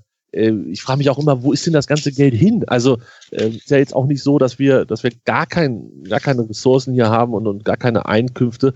Aber gut, ähm, das ist ja auch im Moment alles so ein bisschen Spielball und, und äh, Argumentation für gegen 50 plus 1. Ähm, auch dieses Ding schwebt ja noch über uns in zwei Wochen oder nicht mal mhm. zwei Wochen. Ähm, steht die nächste Mitgliederversammlung an hier. Ähm, das wird dann somit der letzte Tag sein von Martin Kind als Präsident des EVs. Er wird den Posten abgeben. Ähm, was das für Konsequenzen hat, werden wir sehen. Aber ähm, ja, das steht auch noch an Martin Kind, ja, natürlich Fluch und Segen zugleich. Ähm, und du hast diese Geschichte angesprochen mit den Äußerungen und ähm, er hat jetzt ja schon vom direkten Wiederaufstieg nächstes Jahr gesprochen. Das impliziert natürlich den Abstieg in der diesjährigen ähm, Spielzeit. Er, er macht das ja nicht erst seit gestern. Und ähm, ich erinnere mich an, an Zeiten, wo wir international gespielt haben in Europa, ähm, wo wir im Jahr drauf dann vielleicht nur Neunter oder Zehnter waren und, und er mit unfassbaren ähm, Forderungen in der Öffentlichkeit natürlich ähm, einen Druck aufgebaut hat, der dann auch natürlich in zweiter äh, Instanz dazu führt, dass der Trainer dann entlassen wird und so weiter, weil er, weil er sich hinstellt und sagt, wir müssen Sechster werden oder wir müssen einstelliger Tabellenplatz nach oben und so. Also er hat immer schon mit, mit unfassbaren äh, Zielvorgaben, er kommt ja aus der Wirtschaft, kann das auch verstehen, dass er in seinem Unternehmen das genau so äh, alles macht, dass er da irgendwie, weiß ich nicht, sagt, wir müssen drei Hörgeräte mehr verkaufen pro Woche. Äh, das ist unsere Zielvorgabe. Aber so funktioniert es im Fußball halt nicht. Beziehungsweise du kannst es im Fußball machen, aber A musst du es intern machen und B ähm, sollte das vielleicht jemand machen, der sich vom Fußball, der vom Fußball einfach mehr versteht als Martin Kind. Aber glaubst ja du, das ist Kalkül oder ist das dieses, wenn man halt häufig ein Mikrofon hingehalten bekommt, dann kommt halt irgendwann auch mal was raus, was vielleicht im Nachhinein nicht die klügste Aussage war. Ich würde es jetzt das äh, abzüglich der Emotionen das Höhnesphänomen nennen. Ja, also ich denke schon, dass das in allen voran mit, dem, mit der Häufigkeit äh, der Interviews zusammenhängt. Ich glaube, in Hannover sind sich die Journalisten relativ einig. Wenn man Martin Kind anruft, kriegt man meistens auch was zu hören. Also klar stellt er sein Handy auch mal aus, aber ähm, grundsätzlich sagt er nicht, da sage ich nichts zu. Dass das aber er macht das nicht, um sich quasi in diesem Fall 50 plus 1 zu positionieren. Denn manchmal hatte ich auch diesen Eindruck, dass eben dieses, ne, ich will jetzt kein weiteres Geld geben oder ich gebe jetzt doch wieder, dass das irgendwie ließ sich das für mich auch nicht so klar davon trennen, dass er halt einfach den Anspruch hat, dieser Verein sei seiner und, und er, er möchte das vielleicht auch manchmal zeigen, war so meine Interpretation. Ja, also ich glaube, es ist eine Mischung. Mal ist es so, mal ist es so. Diese Aussagen gibt es, das sind dann die mit Kalkül, die geplanten, dieses, wir hätten viel, viel mehr Geld, wenn 50 plus 1 fallen würde und wir endlich mit den Investoren hier richtig Gas geben können. Das ist natürlich Politik, die er macht. Äh, da verfolgt er ganz klar das Ziel, diese nach 20 Jahren Ausnahmegenehmigung von der DFL zu bekommen, äh, die er immer noch nicht hat und die, wenn sie nicht vor der Jahreshauptversammlung kommt, vielleicht auch nicht leichter wird zu bekommen. Ähm, aber das warten wir alles nochmal ab. Ähm, auf der anderen Seite ist er aber halt auch einfach einer und vielleicht ist er ihm da Thomas Doll näher, als, als es man im ersten Moment denkt, äh, der halt dann doch das sagt, was er denkt, ganz häufig. Ne? Äh, nicht der allergrößte Diplomat ist, ich meine, ich kriege jetzt nicht alle guten Zitate von ihm zusammen, aber äh, Teile unserer Fans äh, sind Arschlöcher, äh, hat er halt auch schon gesagt. Das wird ihm heute noch aufs Brot geschmiert von Teilen dieser Fans. Hm. Ähm, aber ganz schön arschlochhaftes Verhalten, wenn du mich fragst, aber gut sagen wir mal so, äh, wenn du, wenn du das in Ruhe durchdenkst, würdest du es vermutlich nicht sagen. Aber da platzt halt aus ihm raus, da wurde ein Spieler von uns oder ein Ex-Spieler von uns beleidigt, ähm, der dann bei einer anderen Mannschaft gespielt hat. Da haut er halt sowas raus. Das ist Martin Kind, ne? Die Mischung aus Herz auf der Zunge, absolute Wahnsinnsvorstellung von, von Zielen ähm, und natürlich immer das, den großen Plan, hier am Ende den Schuppen übernehmen zu können. Und da, ich glaube, das ist schon der, der in Hannover am meisten erzählt und natürlich damit auch am meisten kaputt macht, weil, weil es halt einfach, ja, sportlich ist das, das ist nix. Also der, der, der, der weiß nach 20 Jahren immer noch nicht genau, wie das Geschäft funktioniert und, und wann man besser schweigt und wann man äh, redet und, und was man den Leuten ähm, ja sagen sollte und was nicht. Es ist die, diese Wallace-Geschichte. Äh, also wir haben ja Wallace gekauft und, und der hat eine Ausstiegsklausel von 33 Millionen. Und wir sind uns alle einig, dass ein Wallace nicht in die zweite Liga mit Hannover 96 geht. Also das würde mich persönlich stark überraschen. Hm. Also muss man den verkaufen. Und was, was möchte ich, wenn ich jemanden verkaufe? Ich möchte möglichst viel Geld für den bekommen, damit ich andere Spieler kaufen kann. Dann mag es richtig sein, dass Wallace sich nicht richtig reinhängt und dass Wallace im Moment schlechter spielt als am Anfang der Saison. Das kann auch viele Gründe haben. Vielleicht einfach, weil er keine Lust mehr hat. Vielleicht liegt es auch an anderen Sachen. Aber das kann ich doch nicht in, in, in irgendein Reportermikrofon äh, pöbeln als anstelle von Martin Kind. Das kann ich dir im Rasenfunk sagen, meinetwegen. Aber doch nicht Martin Kind. Mhm. Da machst du sofort aus, natürlich kriegen wir nie 33 Millionen für den oder 30, ähm, aber da machst du sofort aus, aus 20 nur noch 15. Und das verstehe ich nicht, wie, wie ein Geschäftsmann wie Martin Kind solche Böcke sich erlauben kann. Ähm, oder sich erlaubt, das, das geht in meinen Kopf nicht rein. Das ist, das ist Geldverbrennen Deluxe. Und dann heißt es hinterher wieder, ist kein Geld da. Ja, danke.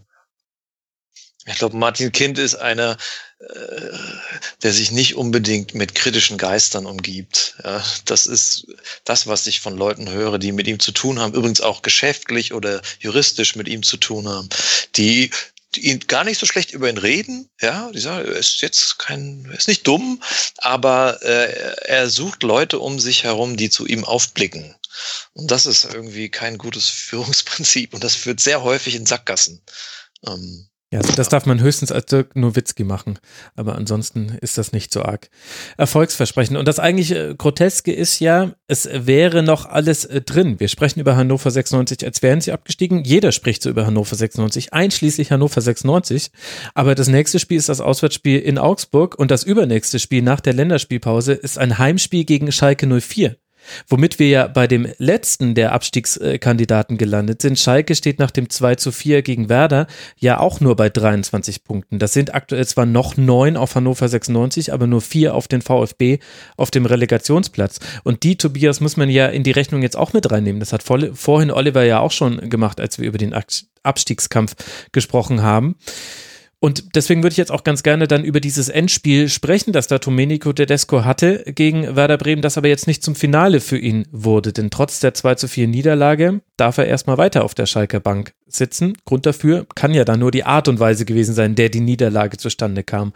Und da sehen wir, dass Schalke mit ein bisschen mehr Glück vielleicht 2 zu 0 geführt hätte. Dann ein bisschen Pech hatte beim Ausgleich, wo Pizarro im passiven Achseits stand und man sehr gut hätte argumentieren können, dass er auch aktiv eingegriffen hat in dieses Tor. Und trotzdem fehlen ja am Ende wieder die Punkte. Hast du denn, Tobias, irgendwelche Verbesserungen bei Schalke 04 gesehen oder war das im Grunde nicht auch so ein Spiel, wie wir es in der Saison schon hundertmal von Schalke gesehen haben? Ich fand schon ganz gut. Also äh, es war für mich auch das schönste Spiel äh, des Wochenendes. Ich, ich bin ja sonst, wenn ich nicht bei dir im Rasenfunk bin, gucke ich nicht jedes Spiel. Bin ich ehrlich, habe ich keine Zeit, keine Lust. So oft aus, auswärts unterwegs, dann passt es sowieso nicht, dass man die anderen Spiele guckt. Diesmal habe ich mir den, das ganze Wochenende quasi gegeben und ich fand, das war ein insgesamt ansehnliches Spiel. Das hat Spaß gemacht. Man hat ähm, den Schalkern angemerkt, dass da eine Veränderung stattgefunden hat. Ich glaube, äh, Tedesco hatte ja neben Sané, den er auf die Bank gesetzt hatte, noch drei Leute auf die Tribüne direkt befragt. Mhm. Äh, Harit, Mendil und Uth. Genau, also da auch so ein bisschen in, in Richtung wahrscheinlich Moral, Einsatz, Wille ähm, geguckt und gesagt, wer haut's hier für mich? Und jetzt sind wir noch mal ganz kurz bei Thomas Doll, alles raus und ähm, hat dafür, äh, hat deshalb halt ein bisschen durchgetauscht. Und ich fand auch, du hast es gerade, ich glaube, mit ein bisschen unglücklich formuliert. Ich fand schon, es lief sehr viel gegen die Schalker. Also ähm, sowohl den Elfmeter, den dann ähm, der an Kruse, das Foul an Kruse war, ähm, auch da bin ich mir bis heute nicht ganz sicher, ob Kruse das selber veranstaltet hat, dass er sich in die Beine getreten hat oder ob es der ähm, Schalker Verteidiger war. Das kann und ich dir sagen, Tobias. Und es äh, wundert mich, dass das nicht in der Berichterstattung häufiger gesagt wird. Es war mal ein Schiedsrichter im Doppelpass und zwar schon vor fünf oder sechs Jahren. Das war einer noch der alten Garde. Und der hat gesagt, dass es von der Physiognomie unmöglich ist, dass man aus dem Laufen heraus sich selbst über die Hacken läuft, wenn man nicht einen seitlichen Impuls bekommt. Also sprich, wenn, wenn sich ein Stürmer im Laufen heraus selber in die Hacken läuft, dann muss irgendein Impuls von der Seite gekommen sein, das eben sein, weil das, das macht der menschliche Körper sonst nicht. Das heißt, es muss eine Berührung gegeben haben. Und dann ist es doch Elfmeter. Ja, aber wenn ich sie nicht sehe, ist es, ach, ich weiß auch nicht. Also du musst einfach nur glauben, das ist wie Homöopathie. Ja, genau, dann, dann nehmen wir noch Wenn ich hier schon mal den Doppelpass zitiere, Tobias.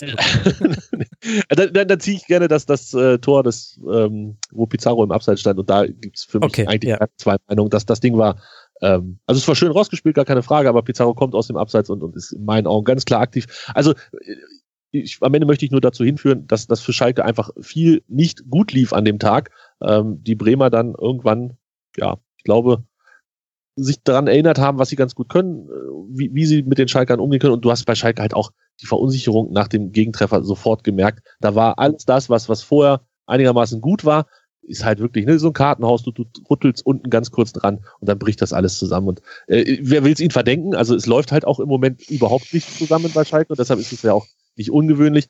Aber es war schon irgendwie ein bitterer Tag.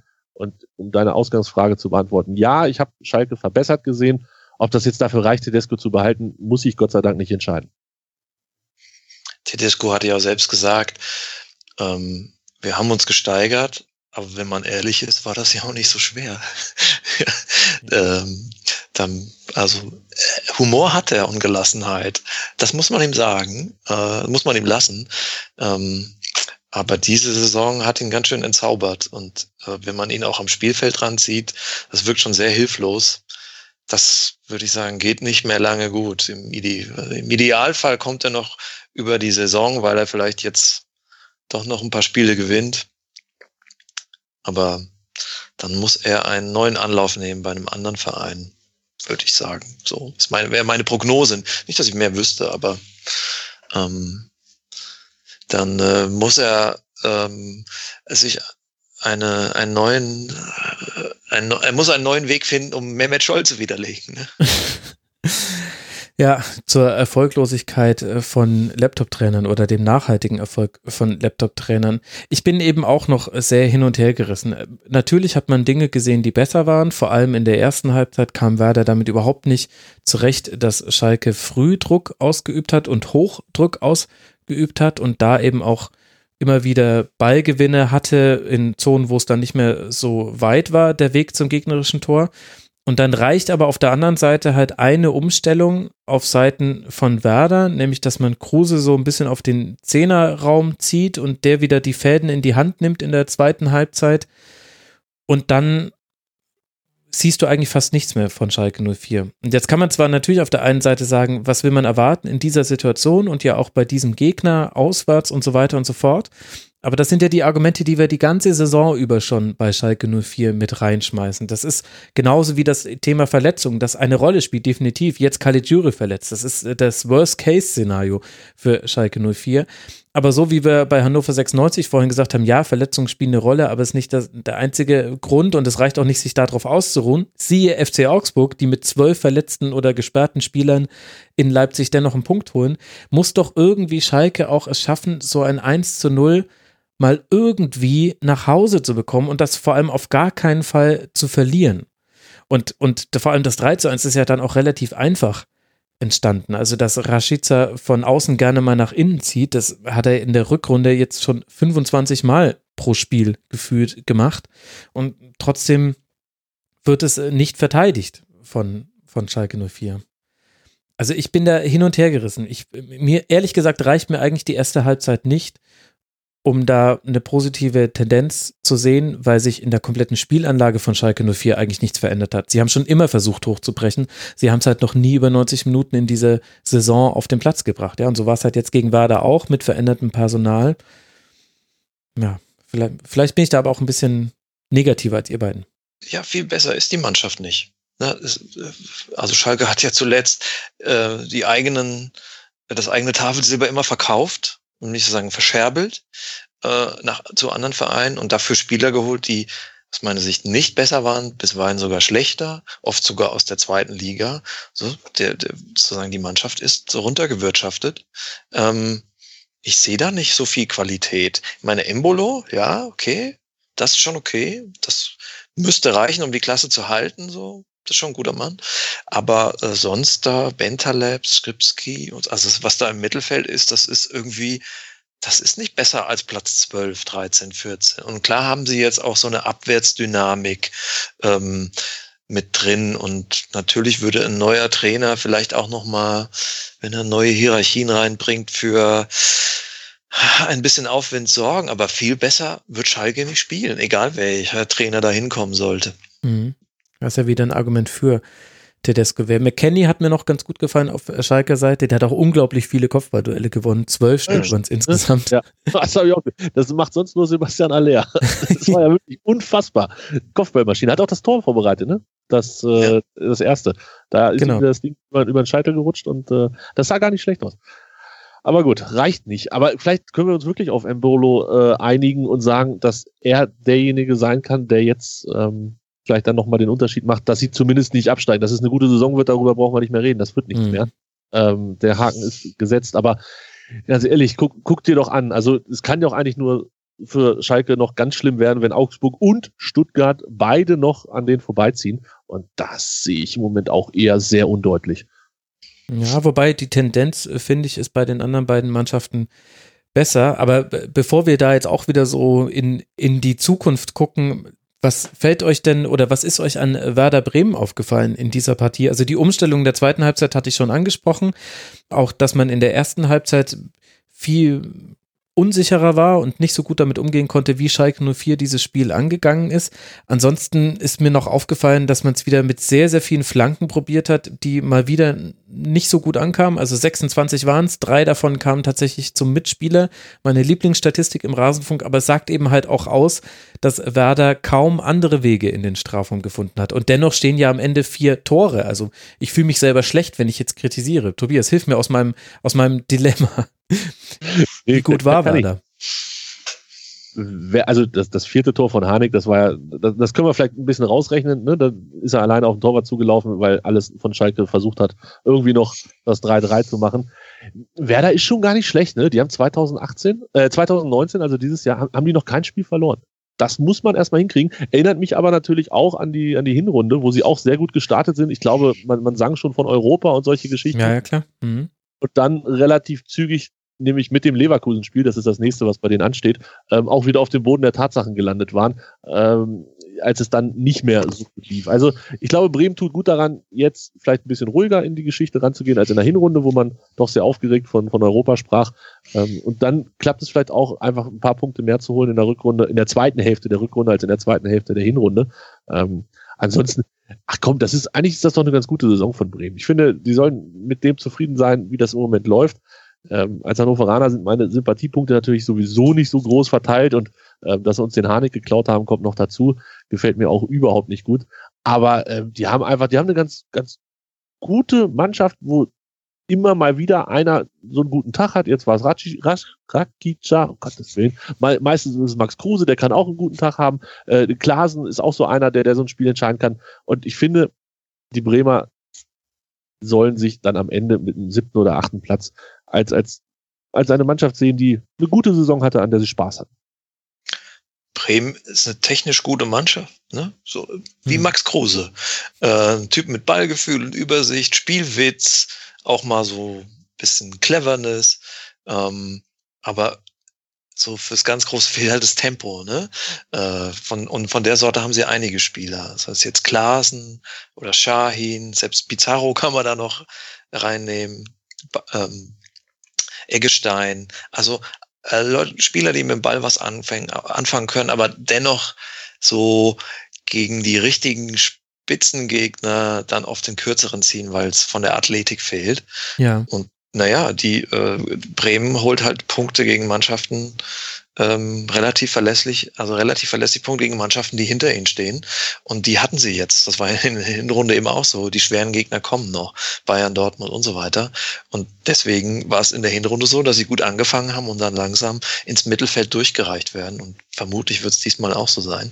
Ja, genau. Sie werden Achter wenn es gut läuft. Wenn es schlecht läuft, werden sie Zehnter. Aber das ist immer noch eine deutliche Steigerung gegenüber Klar. den letzten Jahren. So, war, wie oft war Werder Bremen im Abstiegskampf und man merkt, da ist so Harmonie, ne? das ist so die, die Idylle äh, Werder, das funktioniert dann wieder und äh, das ist ein deutlicher Fortschritt. Aber Europa sehe ich da nicht. Klar, ich, ich will jetzt auch auf gar keinen Fall die Bremer Saison schlecht reden. Das ist, habt ihr ja schon korrekt eingeordnet und man hat es ja auch geschafft, dieses Spiel wieder zu gewinnen. Ich frage mich nur, wann wir mal wieder ein Spiel sehen, wo der Matchplan, den Werder von Spielminute 1 an hat, aufgeht. Also gefühlt häufen sich für mich jetzt die Spiele, in denen es in der ersten Halbzeit das, was man sich vorgenommen hat, häufig nicht funktioniert und erst eine Umstellung kommen muss und das dann besser macht. Und das ist dann natürlich auch eine sehr große Qualität, dass man diese Umstellung machen kann, dass man auch die Bank dafür hat. Aber gegen Schalke ist mir das zum Beispiel wieder aufgefallen. Diese vielen Flanken waren ja auch Mittel der Wahl, um eine verunsicherte äh, Hintermannschaft bei Schalke 04 häufig in Strafraumsituationen zu bringen, wo auch dann einfach mal Fehler passieren können. Aber so arg überragend war das in der ersten Halbzeit nicht. Und mir fehlt so ein bisschen das, dass man mal von Anfang an den Gegner ausgecoacht hat. Nicht immer durch Umstellungen. So wie es in der letzten Saison häufiger der Fall war. Ich frage mich, ich kann nicht so ganz erklären, woran das liegt. Vielleicht, wahrscheinlich eine Kombination aus vielen Dingen. Werder wird jetzt dann auswärts zu Leverkusen reisen und dann zu Hause Mainz 05 empfangen nach der Länderspielpause. Schalke 04 darf jetzt nochmal Champions League Luft schnuppern und die Sensation versuchen bei Manchester City, bevor man dann zu Hause Rasenballsport Leipzig empfängt. Und nach der Länderspielpause geht es dann weiter auswärts in Hannover 96, mit wem auch immer auf der Bank. Das werden wir dann sehen. Ein Spiel fehlt uns noch an diesem Rumpfspieltag wegen der Montagabendpartie zwischen Düsseldorf und Frankfurt. Sprechen wir nur noch über den SC Freiburg gegen Hertha BSC ein 2 zu 1 bei dem am Ende Christian Streich völlig eskaliert.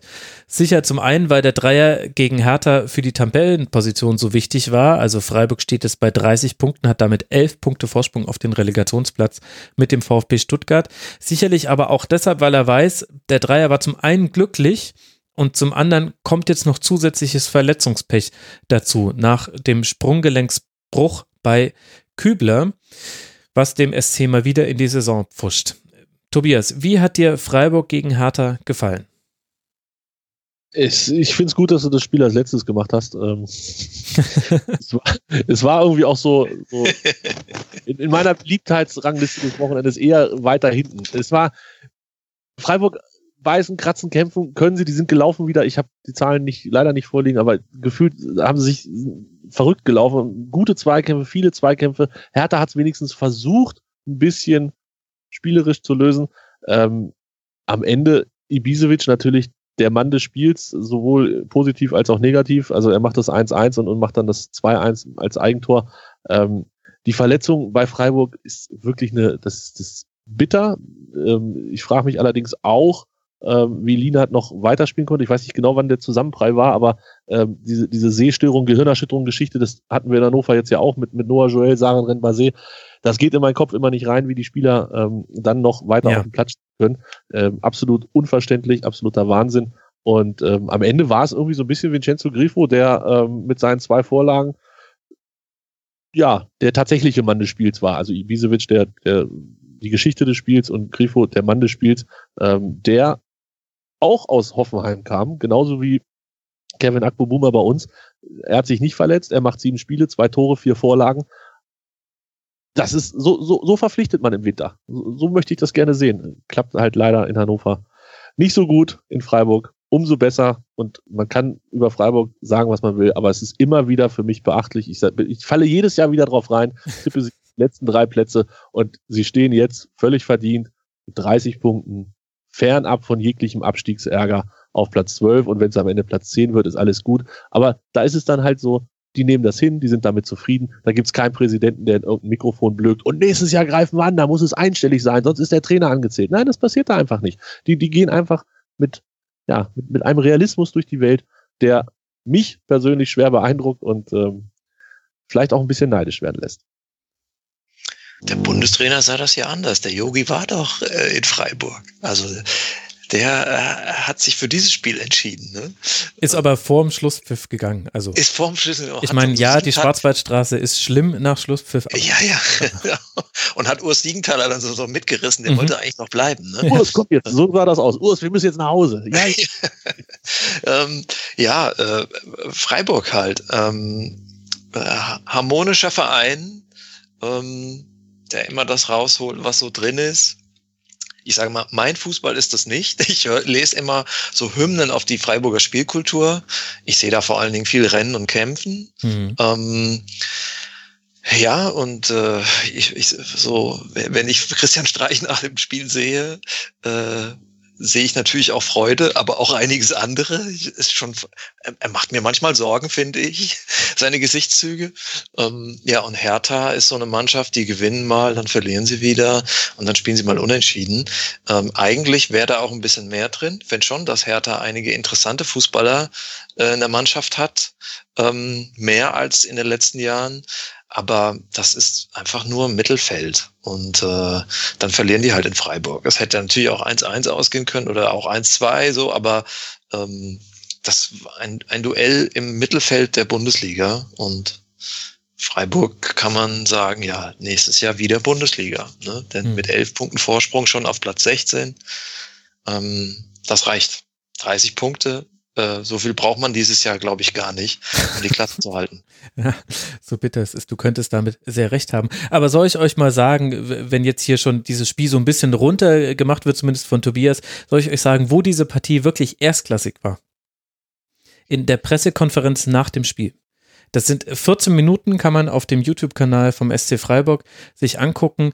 Herausragend. Also Dada und Streich geben beide sowieso sehr gute Spieltagspressekonferenzen, wenn sie nochmal ihr Spiel analysieren. Aber in der war es auch durch sehr gute Fragen des Kollegen vom Kicker, war es wirklich toll, wie die nochmal ihren Spielplan herausgearbeitet haben. Dada hat nochmal genau erklärt, warum er Meier erst rausgelassen hat, dass es in der ersten Halbzeit eigentlich darum ging, äh, hoch anzulaufen, Freiburg früh zu nerven, dass das überhaupt nicht geklappt hat, dass die Umstellung auf Meier dann, wo man ein bisschen mehr spielerische Klasse hat und dann ja auch auf den Rückstand reagieren konnte, dass das aber quasi immer schon der Plan B war, den auch die Mannschaft kannte. Deswegen Deswegen kam der dann zur zweiten Halbzeit, dann hat man es viel breiter gemacht, das Spiel, hatte viel mehr wertvollen Ballbesitz, nämlich rund um das Tor vom SC Freiburg, hat ja auch dieses 1 zu 1 sehr schön herausgespielt. Und äh, gleichzeitig hat Streich drauf äh, geantwortet, warum zwischendurch Vincenzo Griffo so tief stand und es dann eigentlich eine Fünferkette war, obwohl er eigentlich mit Viererkette spielen wollte, warum er nicht auf Fünferkette umstellen wollte, weil dann nämlich drei Verteidiger gegen eine Spitze stehen, warum es dann trotzdem gemacht hat und dass es komischerweise sogar funktioniert hat. Also wirklich 14 Minuten sehr, sehr interessant. Sehr, sehr gute Spieltagskonferenz. Und für mich, die, ich gucke relativ viele von diesen Konferenzen mir an, um so die, die Trainermeinung nochmal zu hören. Und ich hoffe immer, dass ein, dass einer der Journalisten fragt, erklären Sie mir bitte nochmal kurz, was wollten Sie denn mit dieser ein Einwechslung bewirken? Ich habe das und das beobachtet. Und in dieser Pressekonferenz ist es endlich mal passiert und die Trainer haben auch noch tolle Antworten gegeben. Also da, das auf der Mannschaft drauf rumgehauen und, und, erzählt, dass es in Ungarn ganz anders ist und so? nee, das hat sich ein paar Dada aufgespart. Das, das, macht, also das macht er nur intern. Ja, also da, das möchte ich jedem empfehlen, der sich äh, für dieses Spiel noch mehr interessiert. Die war wirklich äh, interessant, äh, diese Pressekonferenz. Auch Pardadei, der, das waren so eher die Zitate, die man gelesen hat in der Presse, dass er gesagt hat, wir sind irgendwie verflucht. Damit meinte er die Art und Weise, wie äh, das 1 zu 2 fällt und dass er gesagt hat, wir müssen mehr in die Kirche gehen, dann, dann klappt das irgendwie wieder. Das sind, das sind natürlich die besseren Zitate, aber das Interessantere war das, was man in der, in der Berichterstattung, die ich so konsumiert habe, aus dieser Pressekonferenz nicht gelesen hat. Kann ich wirklich jedem empfehlen. Gut, wenn ich jetzt schon hier so ins Schwärmen gerate, dann ist es auch der perfekte Abschluss für diese Sendung, würde ich sagen. Wir, bleiben noch dabei, dass, äh, darauf hinzuweisen, dass der SC Freiburg jetzt dann in Gladbach antritt, bevor man zu Hause den FC Bayern empfängt. Und Hertha BSC empfängt jetzt zu Hause Borussia Dortmund, bevor man nach der Länderspielpause dann zu Leipzig reist. Das sind die nächsten beiden Spiele dieser Mannschaften. Und damit haben wir dann diesen Spieltag besprochen und mir bleibt nichts anderes übrig, als euch sehr, sehr herzlich äh, zu danken. Zum einen Oliver Fritsch nach vier Jahren mal wieder im Rasenfunk von Zeit Online. Oliver, vielen Dank, dass du mit dabei warst. Ja, gerne. Danke für die Einladung. Ich freue mich sehr, dass du gekommen bist. Das machen wir demnächst mal. Also vor den nächsten vier Jahren. Wir müssen das hier nicht wie Weltmeisterschaften machen im Rasenfunk. Das, da ist mir der Zyklus zu groß. Und, Vielleicht äh, ist ja dann Thomas Doll wieder Trainer in der oh, Bundesliga. Ich, mir geht nicht bei uns. Ja. ja, mal gucken, wenn dann der KfC Uerding dann irgendwann in die erste hey. Liga aufgestiegen ist und sich bei seinen Trainerentscheidungen treu bleibt, dann könnte es sein, dass wir Thomas Doll auch nochmal in vier Jahren in der Bundesliga sehen. Das könnte natürlich passieren. Und äh, danke Tobias Rieger, at RunnerTobi auf äh, Twitter, der auch natürlich in Hannover Hannover liebt, einen hervorragenden eigenen Hannover 96 Podcast hat. Tobi, ich finde es toll, dass du nicht müde wirst, mit mir über Hannover 96 zu reden, obwohl ich gefühlt die immer gleichen Martin Kind Fragen stelle, die immer gleichen Fragen nach dem Umfeld stelle, die immer gleichen Horst Held Fragen stelle und es trotzdem immer wieder neue Antworten gibt, weil wieder was Neues passiert ist zwischen den Monaten, in denen wir nicht drüber gesprochen haben. Danke, dass du mit dabei warst. Ja, vielen Dank für die Einladung. Und so, das ist halt das Schöne in Hannover. Ne? Du, die Themen bleiben gleich, aber es gibt immer wieder neuen Input in die ganze Geschichte. Und ähm, vielleicht ist es ein bisschen wie äh, bei einem Gottesdienst in Brandenburg. Aber das wollte ich nur noch loswerden. Ach so. Ja, Grüße unbekannterweise an die Pfarrerin oder den Pfarrer oder in Brandenburg sagt man ja vermutlich eher, eher Pastorin oder Pastor, der oder die den Rasenfunk in ihrer Predigt oder in seiner Predigt eingebaut hat als Beispiel für Hoffnung im Sinne der Gleichberechtigung der Geschlechter. Das, das freut mich sehr als Pfarrersohn. Ich musste es sofort meiner Mutter sagen. was soll ich sagen? Sie war begeistert. Ich habe es bis in ein, bis in eine Predigt geschafft. Im Grunde kann ich damit jetzt auch das Ende des Rasenfunks verkünden an dieser Stelle. Das wollte ich nicht, das wollte ich nicht. Moment, Moment, Moment. So, machen, so fangen wir gar nicht erst an, Max. Na gut, dann machen wir den Rasenfunk weiter. Aber es gäbe tatsächlich äh, zwei gute Gründe, mit dem Rasenfunk ein bisschen kürzer zu treten. Und damit komme ich galanterweise zu den Podcast-Grüßen dieser Folge. Zum einen gibt es ein neues Podcast-Projekt Frauen reden über Fußball bitte unbedingt abonnieren. Ihr werdet ganz viele Stimmen davon aus dem Rasenfunk schon kennen. Früff ist die Abkürzung. Frauen reden über Fußball. Das ist ein Podcast, in dem nur oder vorerst erstmal nur weibliche Stimmen an den Mikrofonen zu hören sind. Und außerdem möchte ich noch empfehlen, vor allem denjenigen, die sich bei Twitter schon im Vorhinein so sehr darüber aufgeregt haben, die Katar-Folge von Mirsan Roth mit dem Ed Texters Texte, der sich einladen hat lassen auf Kosten des FC Bayern ins Trainingslager nach Katar bei der Frauenmannschaft. Der hat in dieser Folge nochmal sehr, sehr viele interessante Dinge dazu erzählt. Man kann dann immer noch seine eigene Meinung dazu haben, aber ich empfehle es euch, denn dieses Katar-Thema, es ist nicht so einfach, wie es von außen zuerst scheint. Und damit herzlichen Dank für eure Aufmerksamkeit. Bis bald, macht's gut. Ciao. Das war die Rasenfunk-Schlusskonferenz. Wir gehen nun zurück in die angeschlossenen Funkhäuser.